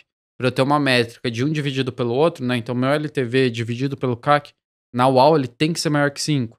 No mercado, né, maior que 3, para falar que hoje várias aí é menos, né? Mas Aham. assim, a gente guia muito nisso. E Legal. Eu sei até quanto eu posso gastar para trazer um cliente. Então, é, você que tá ouvindo, né, independente de como você chegou nesse episódio, ele se tornou muito mais um episódio data-driven, né, e de construção de qualquer outra coisa. O, o lance aqui é que não importa que a UAU é de beleza ou onde eu tô trabalhando. Isso. Você precisa ter essa noção do quanto você pode gastar para trazer um cliente, né? Pra não ficar jogando dinheiro no ralo. Exato, porque tem muita gente hoje que é, é cega, né? De falar, ah, tô fazendo aqui, e aí no final do mês vê lá, puta, mas não sobrou nada. Cara, você gastou uma caralhada para trazer esse cara aqui e sua margem tá pequena, óbvio que não vai sobrar. Ah. Então, independente da, da sua área, você tem que ter muito claro qual é o seu, né, sua margem de contribuição ali. Então, olha primeiro, como que a gente faz na UAL, né? Já entrando nisso, falando Uhum. um pouco de número. Mar- é, margem bruta. Então, cara, quanto que é o custo? Quanto que eu gasto para produzir essa box? E aí, sei lá, você tá falando de, uma, de um restaurante. Então, quanto que eu gasto para produzir né, esse buffet de hoje? Quanto que eu gasto de aluguel? Quanto que eu gasto de funcionário que vai servir a galera, porque eu preciso dele? Ou melhor, de cozinheiro, que eu preciso do cozinheiro para fazer a comida. É, quanto que eu gasto de luz e energia? Então, essas coisas para produção do seu produto. Uhum. Você tira isso da sua. Então, isso é sua margem bruta. Então, você tirou isso aqui, gastei, sei lá, 60 reais e, lucre... e vendi 100. Então, você tem uma margem de 40% bruta. Depois disso, no nosso caso da UAU, o que, que a gente vai tirando? Tá, aí eu gastei mais 10 reais de marketing, eu gastei mais 5 reais com o time administrativo, gastei mais 5 reais com café da manhã, né, com comida, e sei lá, gastei mais 5 reais com imposto. Né, né? Acho que sobrou 15. Então sobrou 15 reais. Então minha margem EBITDA ali, o imposto né, é, estadual, minha margem EBITDA ali ficou em 15%. Dependendo do seu negócio, sua margem é super interessante, né? Mas ela te mostra que, cara, você não pode gastar tanto para trazer alguém. Ah, né? e ele te dá um cuidado. dado é o seguinte: tem, tem negócios que o cara trabalha três semanas pra lucrar a quarta. Exato. E aí ele sempre tá com a sensação de cansado, que rala, que rala e a coisa não fecha. Sim. E deve ter uma porrada de É, negócios e, e, assim. por exemplo, a assinatura. Porra, vamos falar um, um número aqui. Sei lá, imagina que eu, eu ganho 20 reais por assinante ao longo de um ano, então eu ganho 240 reais com ele. E eu gastei 80 reais para trazer ele. Ok, dá 3. Então a gente tá dentro do mercado ali de um LTV sobre CAC maior que 3, maior ou igual a 3. Uhum. Só que eu tenho que ter a ciência que eu só vou ficar positivo com esse cara no quinto mês dele. Porque o primeiro ele me deu 20, ele custou 80, então eu ainda tô 60 negativo. Ele me deu 20, então eu ainda tô 40 negativo. Obrigado pela aula, porque quem prestar atenção Então, foi fácil. é, o, o- o lance é você saber separar essas coisas, né? Você tem que ter muito claro quanto tempo ele fica contigo. Então, se a gente falar de restaurante ou de iFood, eu fazia as análises do iFood, frequência. Então, pô, quantas vezes esse cara tá pedindo comigo? Isso daí, no meu caso, é assinatura. Né? No caso de Uhum, iFood, é uhum. frequência. É a mesma coisa no final das contas. Sim. Quanto que é o ticket médio? Então, quanto ele tá gastando por pedido comigo? Faz um vezes o outro, você sabe o quanto na média ele gasta em um ano com você. Tira a sua margem ali, então você sabe que você lucra, sei lá, 10%. Ok, agora disso aqui, como que eu posso dividir ele para trazer mais pessoas? Sim. Porque não adianta você trazer um cara pagando 500 reais se ele só te dá 10. E o quanto você tá disposto também, de repente, de sacrificar o ficar alavancado Exato. ganhar mercado e depois passar. Cara, é, pegando a UAU, a gente foi assim até o ano passado. Né? Então, falando de números aqui, Uhum. Em 18, a gente enviou, sei lá, 12 mil caixas. Em 2018, primeiro ano nosso. Chegou 2019, zero lucro. Vamos enviar, crescemos mais 4, 5 vezes. Então enviamos 50 mil boxes em 2019, 55, eu acho. Chegou 2020, zero lucro. Eu ganhando menos que na móvel. Vamos enviar, vamos crescer, aliás, mais 4, 5 vezes. Crescemos em 2020 mais 4, 5 vezes em relação a, 18, eh, em relação a 19. Então enviamos mais 200 mil boxes em 2020. Chegou 21, a gente tava muito grande. E aí 21 foi uma rasteira, não só na gente, mas acho que em muitas empresas, né? Porque foi um ano de ins- muitas incertezas de economia, Sim, sim. nem de eleição, mas pós-pandemia, né? Uma das Tudo coisas que, a galera cortou foi a, Exato, coisas que não eram essenciais, né? É. E, e aí a gente entrou muito grande e falou, cara, esse ano a gente vai crescer muito. A gente, a gente na nossa cabeça, a gente tava, sei lá, vendendo 40, 50 mil boxes por mês. E a gente falou, cara, esse ano aqui a gente vai explodir, a gente vai faturar cinco vezes mais. Nossa cabeça. Então a gente se planejou, a gente fez compra, a gente fez tudo pra isso. Caramba. Só que o que eu não fiz? Essa conta que eu acabei de falar pra vocês. Tá, mas quanto que eu tô tendo de lucro por box? Né? Quanto que eu posso me arriscar pra tudo isso? Sim. Qual é o fôlego que eu preciso em 12? Ou seja, tomamos uma rasteira muito grande, né? Porque, porque churn aumentou, exatamente pelo motivo que você falou. A galera foi ficando sem dinheiro, muita Uhum. coisa foi acontecendo, mercado de mídia, né? Facebook tomando pau da Apple, muita coisa dentro de mídia ficando cada vez mais difícil. É, muitos influenciadores que não são influenciadores, né? Mas começaram a aparecer em canais de mídia ali, e aí mídia ficou cara. Galera que não tinha acesso, né? Que teve essa digitalização, todo mundo indo pra campanha, então foi ficando caro. Ferrou, né? Uhum. E aí isso fez com que a gente, falando alguns números que eu posso abrir, um ano atrás, nosso lead time operacional, ou seja, tempo de entrega de uma box era 15 dias.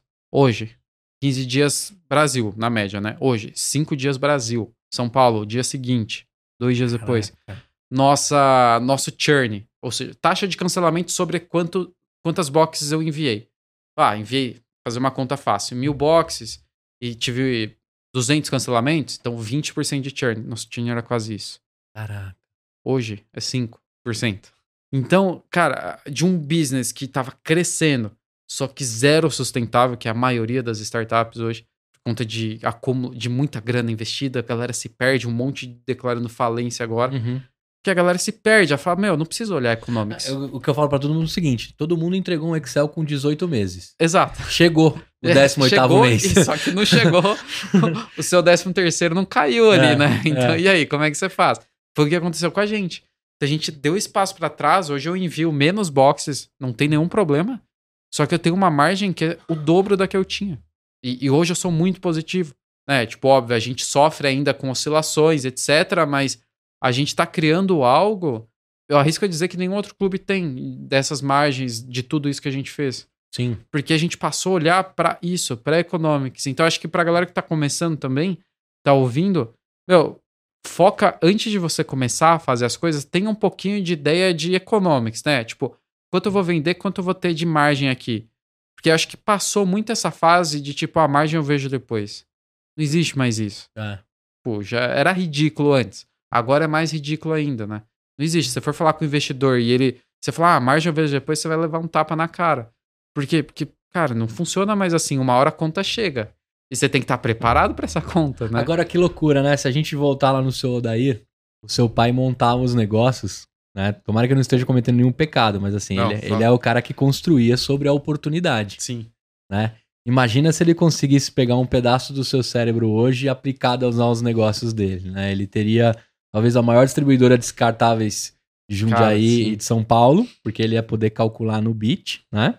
Ele ia construir todos os negócios baseados nisso, mas também o seu Odair é de uma época de construção de negócios que a gente não tinha acesso ao É. tanto de informação e construção que tem hoje. Sim. Mas, que diferente da maioria das de hoje, da nossa geração, já nascia dando lucro, né?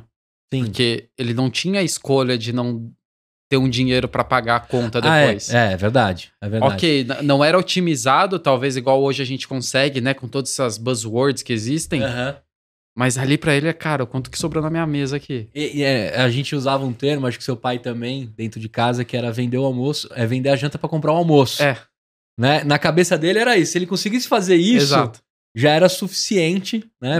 Pra ter uma vida digna. né? Exatamente. É, é, é legal essa aula que a gente teve agora, porque qualquer negócio que olhar bem esses números, né, inclusive no meu aqui, né, a gente tem uma prática de valor hora bem barato, de uma democratização de acesso ao conteúdo, podcast, etc. Mas também se a gente não olha o tamanho do volume, o tamanho que aquilo te dá de trabalho, como Uhum. você mesmo disse, né, a gente chegou a 50 mil box e hoje até um pouco menos, mas a gente tem mais lucro, são decisões assertivas e que melhoram a sua vida dentro da operação, da construção. E, lógico, você não precisa ficar desesperado o tempo todo de crescer, crescer, crescer, crescer. Exato. E você ficou quanto tempo com o dinheiro próprio, assim, bootstrapping? Ou você já pegou algum cheque nesse caminho? Cara, a, a gente saiu pra conversar com o investidor no começo do ano passado, quando eu tava muito grande. Uhum. Mas graças a Deus que eu não peguei. Porque tanta coisa mudou. É. E eu acho que se eu tivesse pego ia ser tão tenso assim a vida pós, né? Porque eu ia ter prometido pro cara que eu ia crescer infinito. Sim. E hoje eu não cresci. E pra mim, foda-se, né? Tá tudo bem eu não ter crescido. Então, cara, até hoje bootstrapping, é, batendo cabeça aqui, olhando o número. Hoje, a, a minha maior, uma das maiores funções que eu tenho agora é organizar toda essa parte de número. que Eu, eu gosto, né? Não é o Uhum. papel, digamos assim, do CEO, mas eu gosto muito, eu vim disso. E análise financeira eu gosto bastante. Então, cara, como que eu otimizo essas coisas? né? E aí, por conta disso, a gente nunca captou investimento. Agora a gente tá no momento aqui de estudar, de pensar, de ouvir muitas coisas, muito pro cenário que a gente projetou pro ano que vem. Esse ano tá sendo um ano turbulento, de muitas mudanças, Sim. muita coisa acontecendo. Mu- Muitas escolhas também. rolando Exato, exato. É, e até as startups, né, que receberam captação, demitindo, falindo, um monte de coisa acontecendo. Então é um mercado difícil. Então, eu tava até falando com uma pessoa ontem, uma liderada minha que a gente tava fazendo um one-on-one. É, e o one-on-one é tipo quando a gente senta todos os meses. É, pra quem tá começando, acho que a, a galera que tá começando pouco liga pra cultura, né? Porque você tá ali, cara, preciso vender Sim, começar. Só que depois que você tiver alguém, cara, a cultura que vai fazer você vender, né? sem então você dúvida. precisa ter isso. E, e aí lá a gente tava discutindo, o one on one é um dos ritos que a gente tem, né? Todos os meses, líder liderado, conversando e tal. E eu falei pra ela, cara, esse ano aqui tá sendo um ano onde a gente tá sendo aquele lutador que tá preso no canto. Só que a gente não pode gastar força pra querer sair, porque Só a gente tá não só- vai sair. A gente tá só assim, apanhando. A gente tá aprendendo a apanhar. E a gente vai apanhar ainda mais em novembro e dezembro, porque não acabou o ano. Mas o cara tá cansando. E assim que ele cansar, a gente vai. É isso aí. Então- Quem assistiu rock sabe que é a hora que ele vai pra cima. Exatamente. Então, cara, é um ano de se segurar. E não só o Wallbox. Acho que o mundo de startups, né? O mundo Sim. de empresas. É um ano de se segurar muito. Fazer esse, essa sopa de letrinhas de número Sim. muito bem feita. É, eu acho que muitos negligenciaram isso e foi pro burn de dinheiro mesmo. Absurdo. Né? Absurdo. E- Mas o, o problema, acho que não é nem esse burn, é tipo, se você faz uma planilha ali de projeção, queimando caixa, mas com a sua projeção crescendo de margem de lucro, você sabe que daqui, sei lá, seis meses vai ficar positivo, dado sua, que é o break-even da Aham. galera e tal. O lance é que a galera nem estimava ficar positivo, porque falava, não, eu conto com o meu próximo cheque, eu conto com o meu investidor ali que tá falando, ah, vai dar certo. Que aí chega uma hora, cara, É. não vou mais, né? todo mundo recua. E aí vocês precisam assistir uma série, eu não terminei de assistir ainda, mas é o do You Work.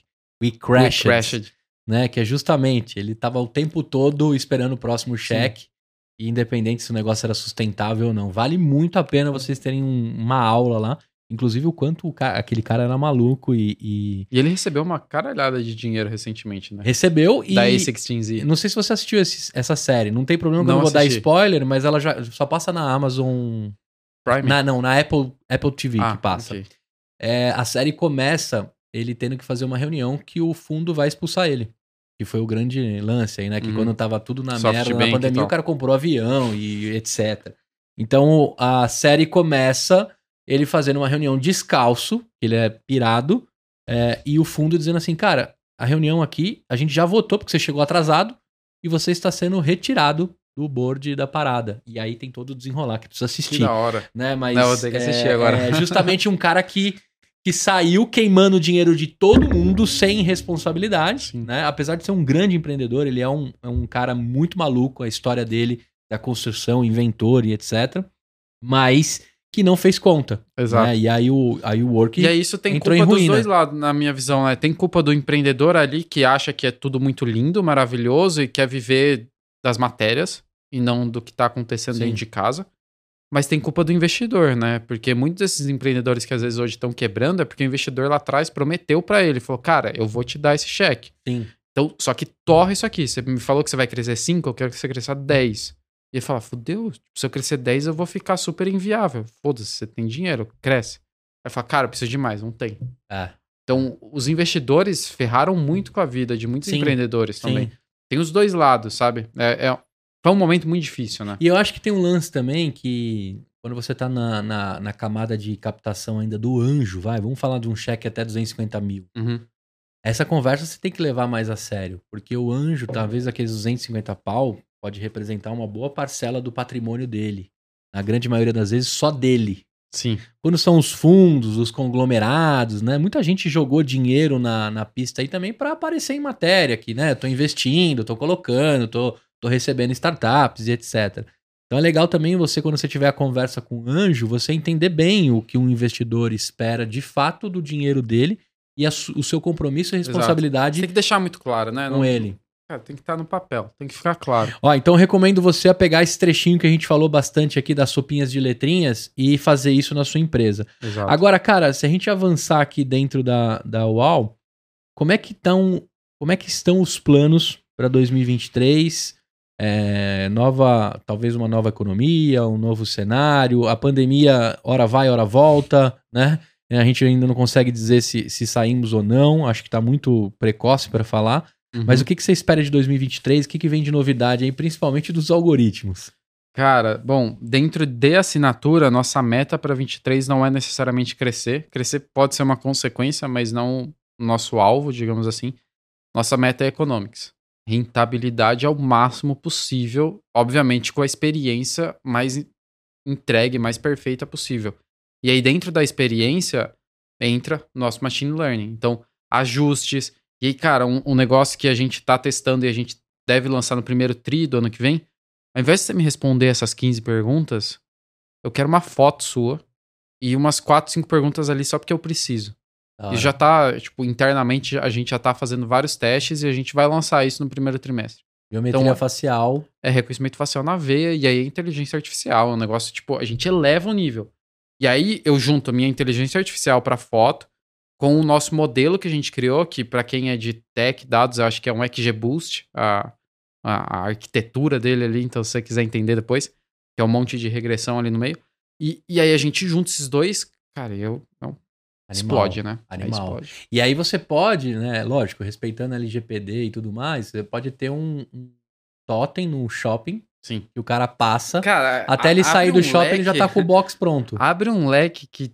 Aquela fala que eu, que eu mandei agora há pouco sobre o um grau de diferença, eu- É. você tem que se cuidar muito, sim. Sim, não, eu tô pirando aqui, porque você pode entrar no shopping, reconhecer o seu rosto e você pode frequentar as lojas que você precisa, que são ideais pra você, e sair com um box customizado Cara, baseado no que um é, algoritmo diz. Tanto que eu acho que hoje um dos maiores desafios que eu tenho, agora não mais, mas já passei, é foco.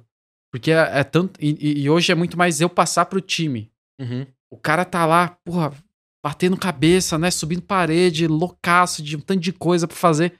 Fala, Cara, não, é foca, você tem que fazer isso aqui. Ele fala, meu, mas o tanto de coisa. Deixa lá, você tem que fazer isso aqui. Não adianta, senão você não vai fazer nada bem feito. né? Então, foco é muito importante. E aí as coisas acontecem nesse caminho natural. Só que eu acho que o que faz a UAU ser UAU é realmente como que a gente olha para as coisas, né? Sim. essa criatividade, essa inovação que a gente tem, isso, né, eu acho que desde pequeno sempre gostei muito disso e tem o Gustavo lá no board, a gente conversa muito sobre inovação, ele é um cara Pense foda, simples. é absurdo, né, jeitinho mineiro dele, e cara, é- e, e o mais legal é você falar que a inovação não é o reinventar a roda, né, Meu, olha isso, a simplicidade, você Sim. só me manda uma foto, pronto, né, então o, o lance é, tipo, como que a gente diminui todas essas fricções, né? Como Sim. que a gente melhora toda essa experiência?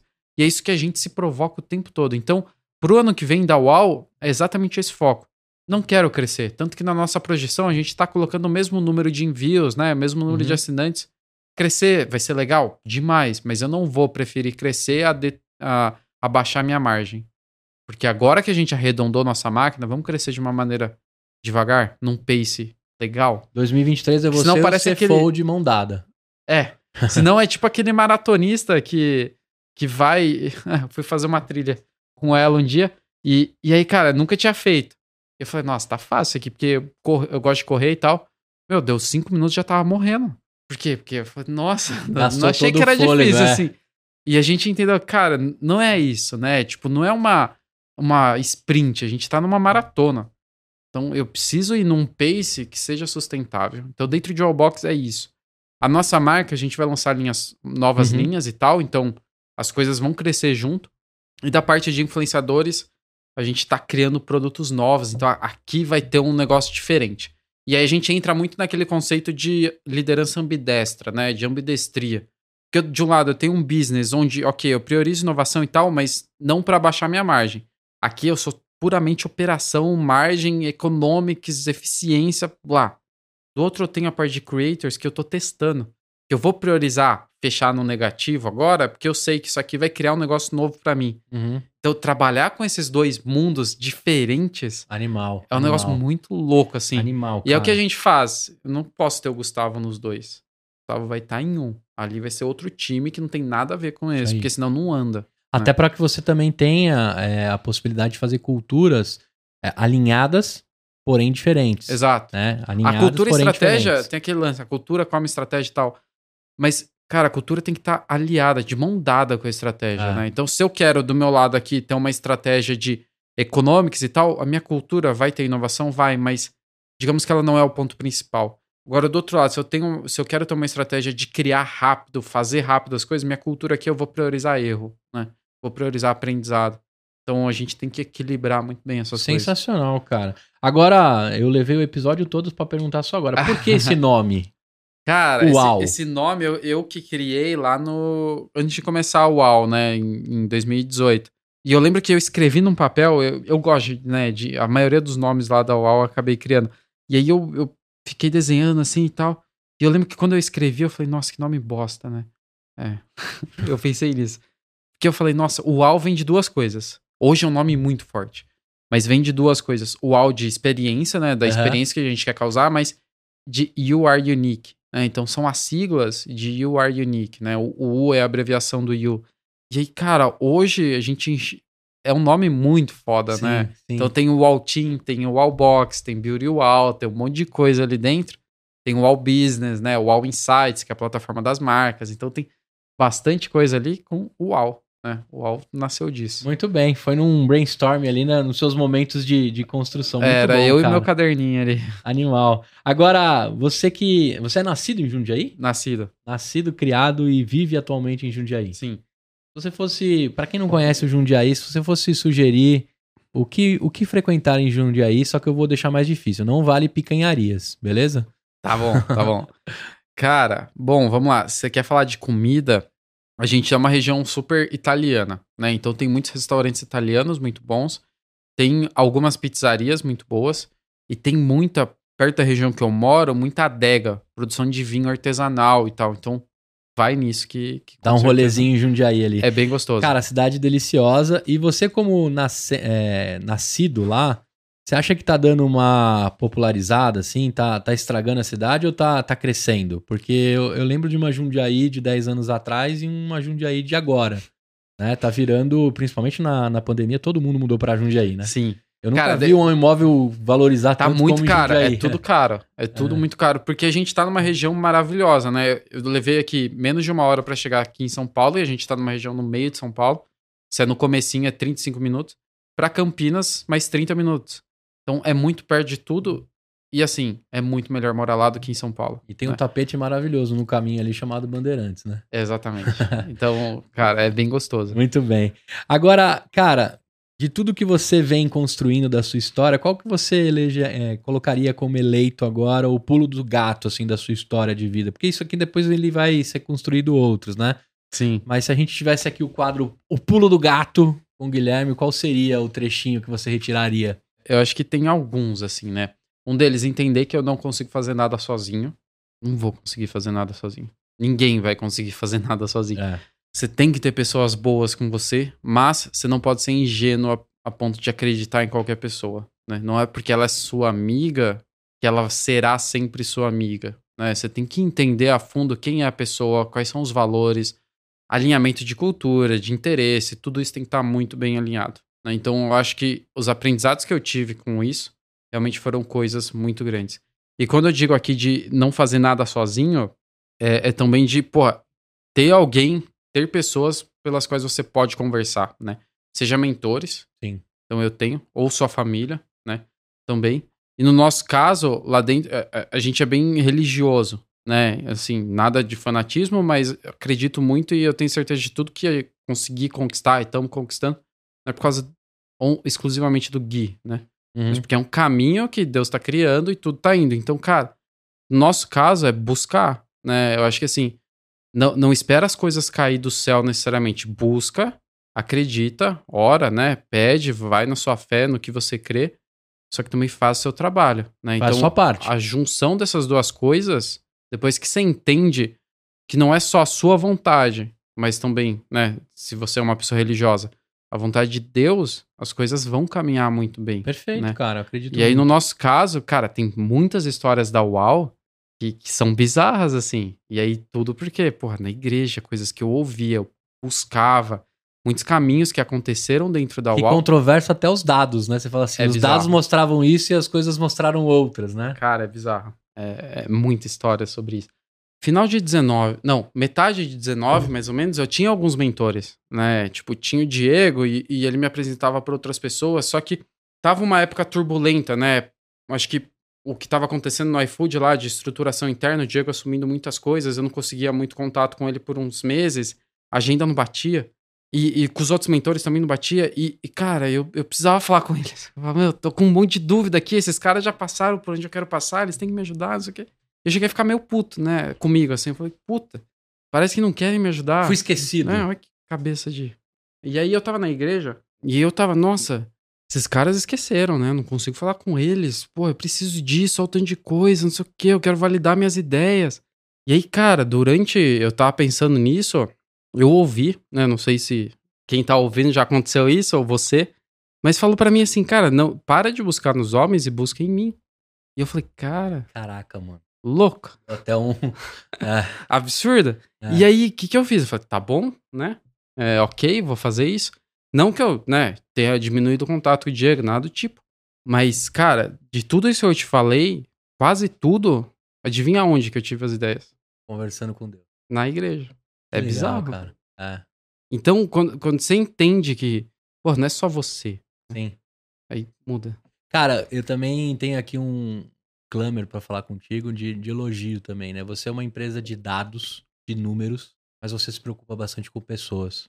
Sim. É, quando a galera entender, de fato, eu que vivi uma inovação, uma transformação digital, é 99% sobre pessoas e 1% sobre tecnologia. Porque são elas que fazem São a elas tecnologia. que fazem. São elas que fazem, né? Quem pegou esse trecho, quem conheceu você mais a fundo e de fato conheceu a sua história, vai trabalhar amanhã diferente, vai entender os seus valores, os seus interesses. Tem muito dono e dona de empresa filha da puta. Tem muito. Tem Eu muito. conheço. Tem um caminhão. Sim. Tem um caminhão. Dá pra gente encher um container, né, e mandar pra outro país. nem Se são os pra mais antigos, né? Galera da nossa idade, É, tem- são os tem muita gente ruim que tá Sim. ali, talvez pelo número, pelo cifrão, pela riqueza e não pela abundância, que é o que eu sempre falo, né? Empreendedor bom que olha pras pessoas gera abundância. Abundância é pra todo mundo. Uhum. Riqueza é pra poucos. E é muito é muito egoísta gerar riqueza, né? Na minha opinião, tá, gente? Então, puta, parabéns por você olhar pra pessoas mesmo sendo um cara cartesiano, né? Sim. de construção de dados. Eu acho que isso é muito importante. Se a galera pegar aqui dos ensinamentos o quanto é importante o cartesiano para o seu negócio, mas primordial as pessoas para o futuro do seu negócio, eu acho que muita gente vai deixar de ter problemas. A gente acabou de falar aqui do lance de queimar dinheiro sem se importar o resultado final, que para essas startups de agora está sendo grandes demissões Uhum. né? E ótimas bases de dados para pescar gente boa, né? Porque alguém contratou muito bem, não se planejou e teve que demitir muito mal. Então quem conseguir pegar esses profissionais já tá pegando de um data lake, um lake maravilhoso, né, de pessoas. Então parabéns e eu acredito demais nisso, cara. Às vezes eu falo pros meninos aqui, puxa, eu não consigo ainda pagar um salário tão grande, tão legal, mas eu posso te oferecer algo muito novo. E eu com certeza vou reconhecer todas as pessoas que acreditaram nisso lá na frente. Acho que isso é importante também.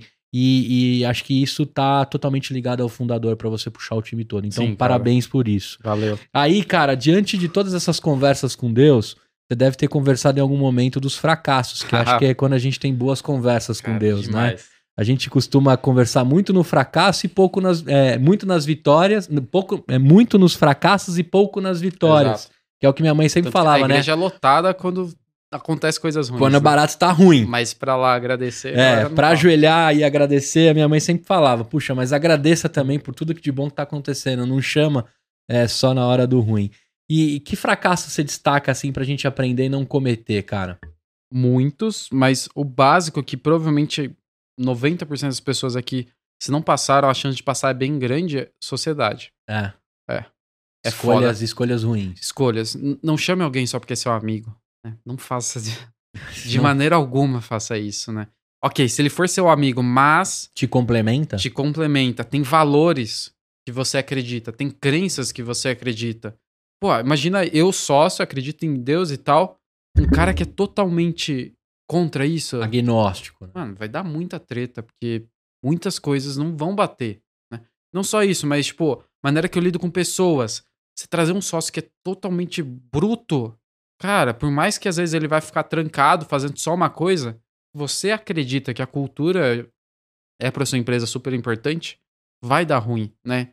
Então, lá atrás, quando eu chamei a UAU, principal ponto, desalinhamento de interesse futuro. Né? Então, quando você vai chamar alguém, entenda, primeira coisa, cara, o que, que você quer disso? Né? Para onde você quer ir com esse trem? Vai ser só um hobby para você? Vai Uhum. ser só um, um, sei lá, um business de segundo plano? Não, você vai mergulhar de cabeça nisso. Eu não tive isso. Tipo, primeira vez que eu empreendi, nem me toquei de fazer isso, né? Então, me ferrei, né? Aconteceu muita coisa por causa disso. E aí, as três pessoas que estavam comigo lá no começo saíram, né? Porque, cara, é, desalinhamento total, né? Total, Uhum. total, total, entre 18 e 19. E aí, isso até é uma história que envolve a igreja. Eu tava uma vez, é, eu acho que era comecinho de janeiro, primeira ou segunda semana de janeiro, tava lá e, e tava muito difícil a relação, né? Tinha uma pessoa que só éramos nós dois, só como sócios de fato, o restante ia entrar como vesting, que a gente tinha feito Uhum. e tal. Só que depois de uma pergunta que eu fiz pra eles, eu falei, cara, o que, que vocês querem dar o UAU como futuro? Ninguém respondeu que queria aquilo. Como, tipo, trabalho de verdade. Ah, infelizmente, é muitos empreendedores de hoje. Ah, é meu primeiro negócio, vou montar um monte. Ah, eu tô trabalhando aqui, vou me dedicar. E eu falei, cara, é muito difícil assim, né? É, e eu não, desde que eu criei a UAU, eu Sim. falei, cara, eu vou sair da móvel. Meu líder na época que eu. A UAU não tava nem grande. Ele me perguntou, Gui, como que você se vê na, na móvel em cinco anos? Eu falei, não me vejo aqui em cinco anos. Vou sair daqui, cara. É. Tipo, aqui é só o meu momento. Eu tô ajudando muito vocês, Posso te uma, construir o que eu vejo nos meus cinco anos? mas uma hora eu vou sair daqui. E, e eles não, né? E aí, ok, tudo bem, né? Tipo, são visões, faz parte, ninguém tem que ser igual. Só que isso era contra o alinhamento que eu imaginava pra empresa. E aí eu tava na igreja, né, discutindo, tava muito difícil a relação. Eu Falei, cara, não tá rolando esse negócio aqui, a gente vou acabar o UAU. Se, e aí eu buscando, né, meu, fala alguma coisa comigo aqui, né, responde a minha dúvida. E aí falou, cara, é, não falou cara, né, falou, espera mais um pouquinho. É, Só, só me dá mais um tempinho que, que eu vou, vou chegar e vou arrumar tudo. Ah, a igreja que, que eu vou, né, é congregação. Então, Aham. assim, pra, pra quem tá curioso. E, e aí eu falei, tá bom, uma semana a mais ou menos não vai mudar nada na minha vida. Esperei. Isso foi num sábado ou domingo. Na segunda, um deles me liga, o que era sócio de verdade. Gui, quero vender minha parte. Não falei nada. Eu, Tá bom. Na terça, o que tinha feito nosso back-end me liga, Gui, vou sair. Na quarta, óbvio, depois eu, eu, eu vi que era planejado, né? Mas foi na sequência. Na quarta, a menina me mandou mensagem, Gui, vou sair. Eu, tipo, não precisei fazer nada. Esperei só mais um pouquinho, ó, o alta gigante hoje. E, óbvio, sofremos muito com essa saída, muito, por Sim. questões éticas, muito do que aconteceu ali. O cara levou o nosso sistema, ficamos sem site, criaram uma concorrente exatamente igual, com os nossos códigos, a nossa base. Muita coisa aconteceu. Só que empreendedor é isso, cara. Você vai olhar para essas picuinhas, perder tempo, ou deixar que isso futuro se encarrega E não tirou o seu foco. ou eu vou fazer a UAU voltar a crescer, porque eu fiquei um mês sem back-end. Imagina, você entrava no nosso site, apertava lá, fazer login, não funcionava. Nada funcionava. A gente ficou sem sistema.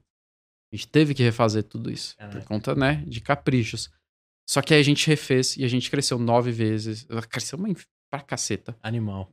E, e aí é muito dessa resiliência, né? Porra, olha o quanto que eu não ter alinhado com essa galera lá no começo me custou Deturpa no caminho, né? muito, né? Então, sociedade é um negócio muito difícil, né? Até hoje a gente sofre ainda com um ou outro, mas é, é muito difícil, né? Se você vai fazer sociedade, tenha muito claro visão de futuro pra vocês, pra onde você quer ir, alinhamento de valores, é, a- a- o foco da pessoa, né? Ou quanto ela vai trabalhar. Porque imagina, você vai lá, chama seu amigo meio a meio cada um. Nunca faça isso, né? Tenha sempre alguém com mais. Esse é o primeiro ponto. Para as decisões poderem acontecer. Alguém tem que mandar a caneta ali, né? Mas, é, ok. Aí imagina, você se matando ali com 51%. Imagina nós dois sócios. Eu, você se matando com 49% ou 51%. E eu na praia lá de boa. Na caipira. E aí? Fudeu, né? Porque você Sim. vai se desmotivar, a empresa não vai crescer e vai morrer. Não, e você, e você vai dar o seu 100% de energia, né? Que no final vira 200%, que é o 100 que também não está É. atuando. Exato. E, E aí é uma você- droga. E você vai colher 200% de tudo, do bom e do ruim, Uhum. né? Sim. E aí tem que ter estômago e tantas É. outras coisas. E aí um documentinho muito importante que eu não sabia que existia quando eu criei a UAU, acordo de sócios. Ou eu ia escrever aqui antes de você falar, mas é acordo de sócios. Faça um. Isso é lindo. E monta Faça lá um com o jurídico por assinatura que apoia a gente, eles montam rapidinho. isso E, aí e coloca todas essas cláusulas. Meu, parça parou de entregar, vai sair da sociedade. Parou de fazer o que ele veio pra fazer, vai sair da sociedade. Não é que você tá se protegendo, você tá protegendo a empresa. Acho que o empreendedor tem que ter isso em mente, né? Não é que o Gui tá protegendo o Gui, não. A Wallbox tá sendo protegida. Sim, sim. Porque ao invés do Gustavo tá, sei lá, falhando, pode ser eu.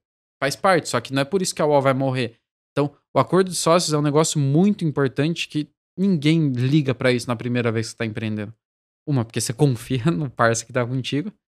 E outra, porque você nem sabe que existe. Eu não sabia É. que existia. Ah, Eu, eu fui descobrir só com E a aí galera. a gente fez, hoje existe, né? É muito, é muito melhor e tal.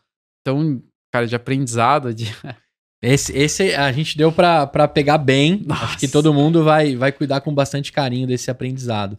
Agora, eu não posso deixar você embora sem te perguntar o seguinte: que tamanho que tá a UAU? Quantos colaboradores, quantas famílias estão envolvidas direta e indiretamente na construção dessa empresa? Cara, a gente tá hoje com umas 45 pessoas, enviando, enviamos até hoje mais de 700 mil boxes. Ah, devemos ter faturado, só que aí lembrando, sem lucro, É, é, um, próximo a 60 milhões até hoje, legal. é, sem investimento, sem nada, já alguns números mais legais também, já enviamos mais de 4, 5 milhões de produtos, temos mais de 4 milhões de feedbacks, temos mais de 350 marcas parceiras. É, Caraca, acabou meu caderno. tem gente pra. Tem, número pra caceta lá dentro. É, tem bastante coisa, bastante coisa. Muito bom.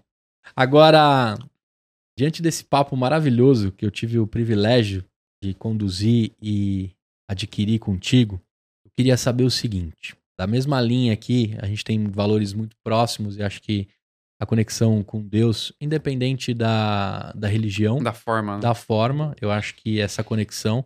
Eu até acho que, que Deus manda mesmo um cara, um humano, porque ele chega a personalizar também. Ele tem o data science dele também né? Pelo menos comigo, acho que ele manda um humano, sim, porque eu, eu me sinto muito próximo. É, Quem seria o próximo a sentar aqui que divide, ou a próxima, as mesmas visões, valores e tem história boa pra contar? Cara, é um, um amigo meu que ele é um dos co-founders da Fluke, Fluke? operadora de celular. Ah, que legal, cara. E, cara, a, a história de vida dele, ele tem uns 25 anos. A história de vida do cara é, Doideira. é ridícula. Como que ele chama? Augusto. Augusto. Então, Augustão, você está Tá Convidado. lascado. Você aqui agora. para quinta, pra quinta temporada do Empreenda Cash. Estamos na quarta, mas você já está aqui. Vai receber um invite aí para quinta temporada que vai ser baseada em indicações, em construções. Aí eu vou escolher o tema também. Esta aqui nós estamos no tema de negócios urbanos. Então já sabemos que o Augusto vem na próxima temporada, mas eu queria de você que veio aí pela Bandeirantes, a gente falou um pouco de Jundiaí, que seria, não sei nem se Jundiaí pode considerar alguns negócios rurais ali, né? Tem bastante negócio rural em Tem. Jundiaí É, mas acho que mais de base, né? de base. Vamos falar dos negócios urbanos, né? Essa temporada eu queria dar um pouco de luz para todo mundo que de alguma forma nessas cidades caóticas está ganhando dinheiro. Você tem algum comentário, alguma dica, alguma ideia, alguma coisa que você viu no seu trajeto hoje ou nos últimos momentos? Você fala assim, puxa, se esse cara aplicasse isso dentro do negócio dele, a tia do dog, o cara que tá vendendo bala. Você tem algum insight dentro dos negócios urbanos que você queira, queira compartilhar? Cara, é, eu acho que é, é muito. Por exemplo, tia do dog, vamos pegar ela. Meu, é, pensa no, no que mais que você pode entregar, além do cachorro quente ali, que não vai te custar muita coisa, mas vai fazer com que aquilo seja memorável para quem tá comprando. Sem estar em Osasco, que é o melhor dogão É da... verdade, já ouvi falar. Então, assim, pensa o que, que você pode colocar ali, seja a experiência, você conversando, seja um- alguma coisa que faz aquilo ser memorável para a pessoa que está consumindo. Né? Acho que é- essa é a principal diferença, né? Principal, sei lá, aquele turning point ali. Pô, quando eu entendo que fazer essa mudancinha aqui muda tudo, além disso, eu assino a Wallbox, né? A gente tava Aham. conversando. Eu não assino, eu não uso os produtos, eu uso muito pouco, né? Eu dou pra minha mãe, dou pra Mari aqui e tal. Mas o, por que que eu assino? Porque a gente precisa testar na experiência de um consumidor. É isso aí. E tem muita gente hoje que se você perguntar, o cara tem um restaurante, pergunta se ele já entrou lá como alguém, sei lá, é, escondido chefe oculto, né? e comeu a comida dele. É. A maioria não. Qual foi a última vez que você comeu a salsicha do seu dogão? Né? Então, cara, se passe pelo seu cliente, né? E aí você vai entender que tem um monte de cagada no meio do caminho. Tem. Muita. Desde que você vai num restaurante ali e você vê que a batata não tá combinando com o hambúrguer, porque, sei lá, ou que o hambúrguer ficou muito alto, não dá pra morder. Só que às vezes pra você como chefe tá lindo na foto. Mas pra quem tá consumindo a isso experiência aí. tá horrível, porque você vai morder o hambúrguer, pff, cai pra frente, né? Então, é, é muito nessa linha, cara. Um, pense em algo que torne aquela experiência memorável, que de fato a pessoa lembre. Então, sempre foca em experiência. E o outro, seja cliente do seu produto. Acho que isso é Compre o seu importantíssimo. produto, E faça a né? sua família também ser. É, exato. Mesmo que os feedbacks são um pouco mais leves. Cuidado com os feedbacks É. dentro da família. É, é sempre enviesado. É. Mas faça você e seja você o cliente chato. Né? Seja Perfeito. você o cliente chato. Sou eu. Chega a minha box, ela sabe. Primeira coisa que eu vou ver é a nota fiscal. Que eu, eu quero ver, cara, será que essa nota aqui tá certa? Porque eu sei que cliente chato, entre aspas, vai olhar a nota e ver se de fato tá o produto Sim, perfil sim. dele. É o que eu faço. Então seja o cliente chato com o seu produto. Agora, eu não vou deixar você embora sem responder essa também. Você depende de uma malha logística num país que ainda muito é o caminhão, pouco é o trem, né? Aí já um oferecimento pro Gustavo Caetano, que deve usar trem em todas as, as frases É dele, né? Eu tive o prazer de entrevistar o Gus, ele vai voltar aqui de novo, já que a gente vai fazer fisicamente, a gente fez virtual na Que época. da hora. Mas a gente depende de uma malha logística péssima, Sim, né? E cara. logística é foda. E isso ele é parte crucial do seu negócio. Quando É. você falou da experiência, se a sua box em Jundiaí chega em quatro dias, cinco dias, Média Brasil. média Brasil, São Paulo é dia seguinte, dia dias seguinte, depois. Jundiaí tá dentro do, do Grande São Paulo É, pra exato. você. Sim. Então beleza, chegou lá, tem tem chego certinho, porque quando atrasa não é culpa sua. Na, na não grande é maioria das vezes, né? Pra mim, pro cliente é. É, não. Então, E aí o que eu faço? Cara, a, a gente tem umas seis transportadoras, entendi. cada uma pra uma região. E é mensurando o tempo todo ali. Né? E se Olhando o precisar número, trocar, você troca, troca se a- se a- vira a chave e já era, É. né? Óbvio que não tão simples assim, né? Mas a gente troca. É, eu tô te perguntando isso porque parte da sua experiência tá na mão É de um terceiro, é foda, É né, foda. cara? Como é que É bem convive difícil. com isso? E Né? aí você tem que ter transportadoras alinhadas, né? A gente mostra, cara, essa box, ela é dessa altura. Você não pode entregar ela dessa altura. Já aconteceu, né? Os caras amassam aquilo pra caber na Ah, bag da cara. moto. E aí, cara, você tá me tirando? Você tá fazendo isso? Não, e a experiência vai Não, por água abaixo. né? Porque o produto ali é líquido, vaza. Vira aquele meleca toda, ah, É. nojento. É, então isso é uma das coisas que também você tem que aprender quando você montar um negócio. Você vai depender de terceiros. Se você não estiver bem alinhado com os seus fornecedores, com os seus prestadores, a chance de dar ruim é altíssima. Agora, pra gente finalizar esse papo delicioso, eu adorei estar aqui contigo, um prazer imenso contar a sua história e a história da UAU. Quais as redes, como que a galera encontra, como é que eu posso assinar um box desse? E se tá com experiência suficiente que a minha mãe lá, que é... Acho que de 0 a 10, minha mãe já nota 4 digital, assim. Porra. É, tá com 70 e poucos anos. Ah, mas 4 já é bom. É, não, tá quatro, eu vou melhorar. É que a gente, quando é filho, a gente nunca treina direito, né? Sempre algum amigo que treina melhor os seus pais pra internet. Mas a minha mãe consegue entrar lá e se cadastrar e começar a receber a box dela? Cara, muito fácil. É, você vai entrar o site wallbox.com.br, uau é UAU, né? uaubox.com.br. E ali tem os planos e tal, você seleciona e o fluxo é bem easy, easy, easy, né? Muito facinho, você vai preencher as perguntas Next, next, finish. Exato. Põe cartão ali, sucesso. Redes sociais, nosso Instagram, principalmente o AllboxBR. Então você vai conseguir seguir a gente nessas redes sociais e acompanhar tudo que tá acontecendo. E ali tem muita novidade chegando agora, né? Nesses próximos meses de Wallbox, muita coisa acontecendo. Então acompanhe ali. Quem quiser falar diretamente comigo, é Guilherme Brignoli. Então a galera pode me achar nas redes sociais, LinkedIn ou Instagram, porque o restante eu não, não uso. E aí pode mandar uma mensagem que vai ser também um prazer conversar sobre negócio, sobre né, qualquer coisa. Perfeito. Cara, agradecer imensamente pela sua participação. É, acho que não só para os negócios de quem está ouvindo, mas para o meu negócio aqui também. Eu vou voltar algumas casinhas para revisitar alguns dados e ver o quanto também a minha empresa tem da, da pegada data-driven. Como que a gente está olhando os dados sem deixar de olhar as pessoas. Isso você deixou muito claro nesse episódio. Mas pela aula que a gente teve aqui, né? Principalmente de como construir algo né, com, com dinheiro próprio, né, e, e mirar. Estava é, lá desde 2018 entendendo que o número não precisava ser positivo para o que vai ser construído nos próximos cinco anos. Então acho que Sim. isso é, é muito importante. Então obrigado pela essa contribuição. Não, eu que agradeço, foi um prazer. E eu vou te pedir para nessa câmera aqui deixar uma mensagem para quem você quiser aí, um futuro, presente, mas deixar uma mensagem para esses empreendedores e essas empreendedoras de alguma forma se inspirarem um pouco em Gui também. Peguei de tá. surpresa. Essa, essa foi foda, hein? Cara, é, eu acho que vai muito do, da história da UAU e, e, da minha, assim, né? Entender que tudo que você vai passar, as dificuldades, os problemas, porque vai ter. Eu não vou falar de coisa bonita aqui, porque isso vai estar em todo o livro que você lê. Então, o lado difícil ninguém conta, mas, tipo, entenda que todas as pancadas de cabeça que você vai tomar, porque assim, você vai tomar. Se você não tomou, você vai tomar. Tem isso em mente. Não tem escapatória. Não, não tem, né? Uhum. Não tem. Mas entenda isso que é um aprendizado, né? Entenda isso que isso vai estar tá gerando casca. É exatamente o que eu falei da UAU aqui atrás, que a gente tá no canto se aprendendo a apanhar agora. A gente tá aprendendo a não desmaiar. Cara, só que depois, pra qualquer um dar um soco na gente, vai ser muito mais difícil. Sim.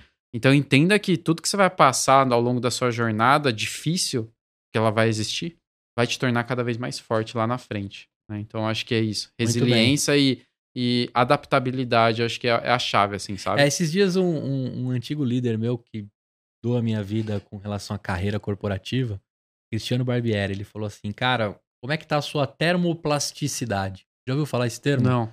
Ele falou, o que, que é uma termoplasticidade? Né? Ele que é um mega empreendedor, se tornou um grande executivo também.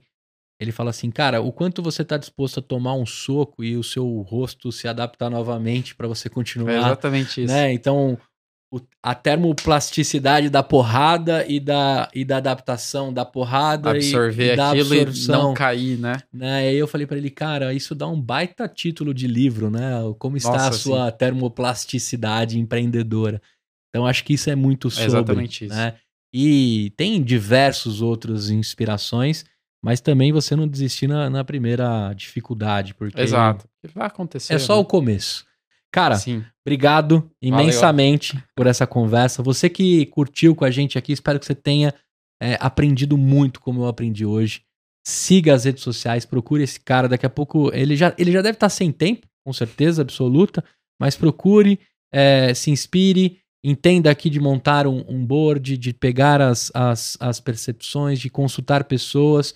Mas principalmente aqui a gente teve uma aula de como conversar com Deus também, meu amigo, porque no final, e minha amiga, né? É, no final quem vai resolver é você com Deus ali na grande maioria das decisões da sua vida.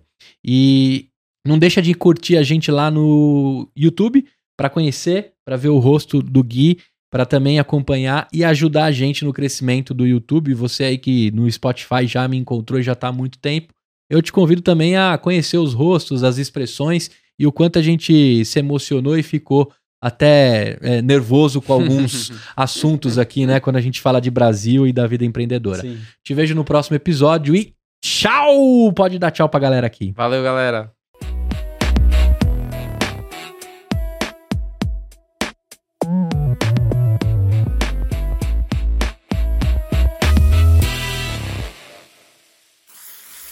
Uma produção, voz e conteúdo.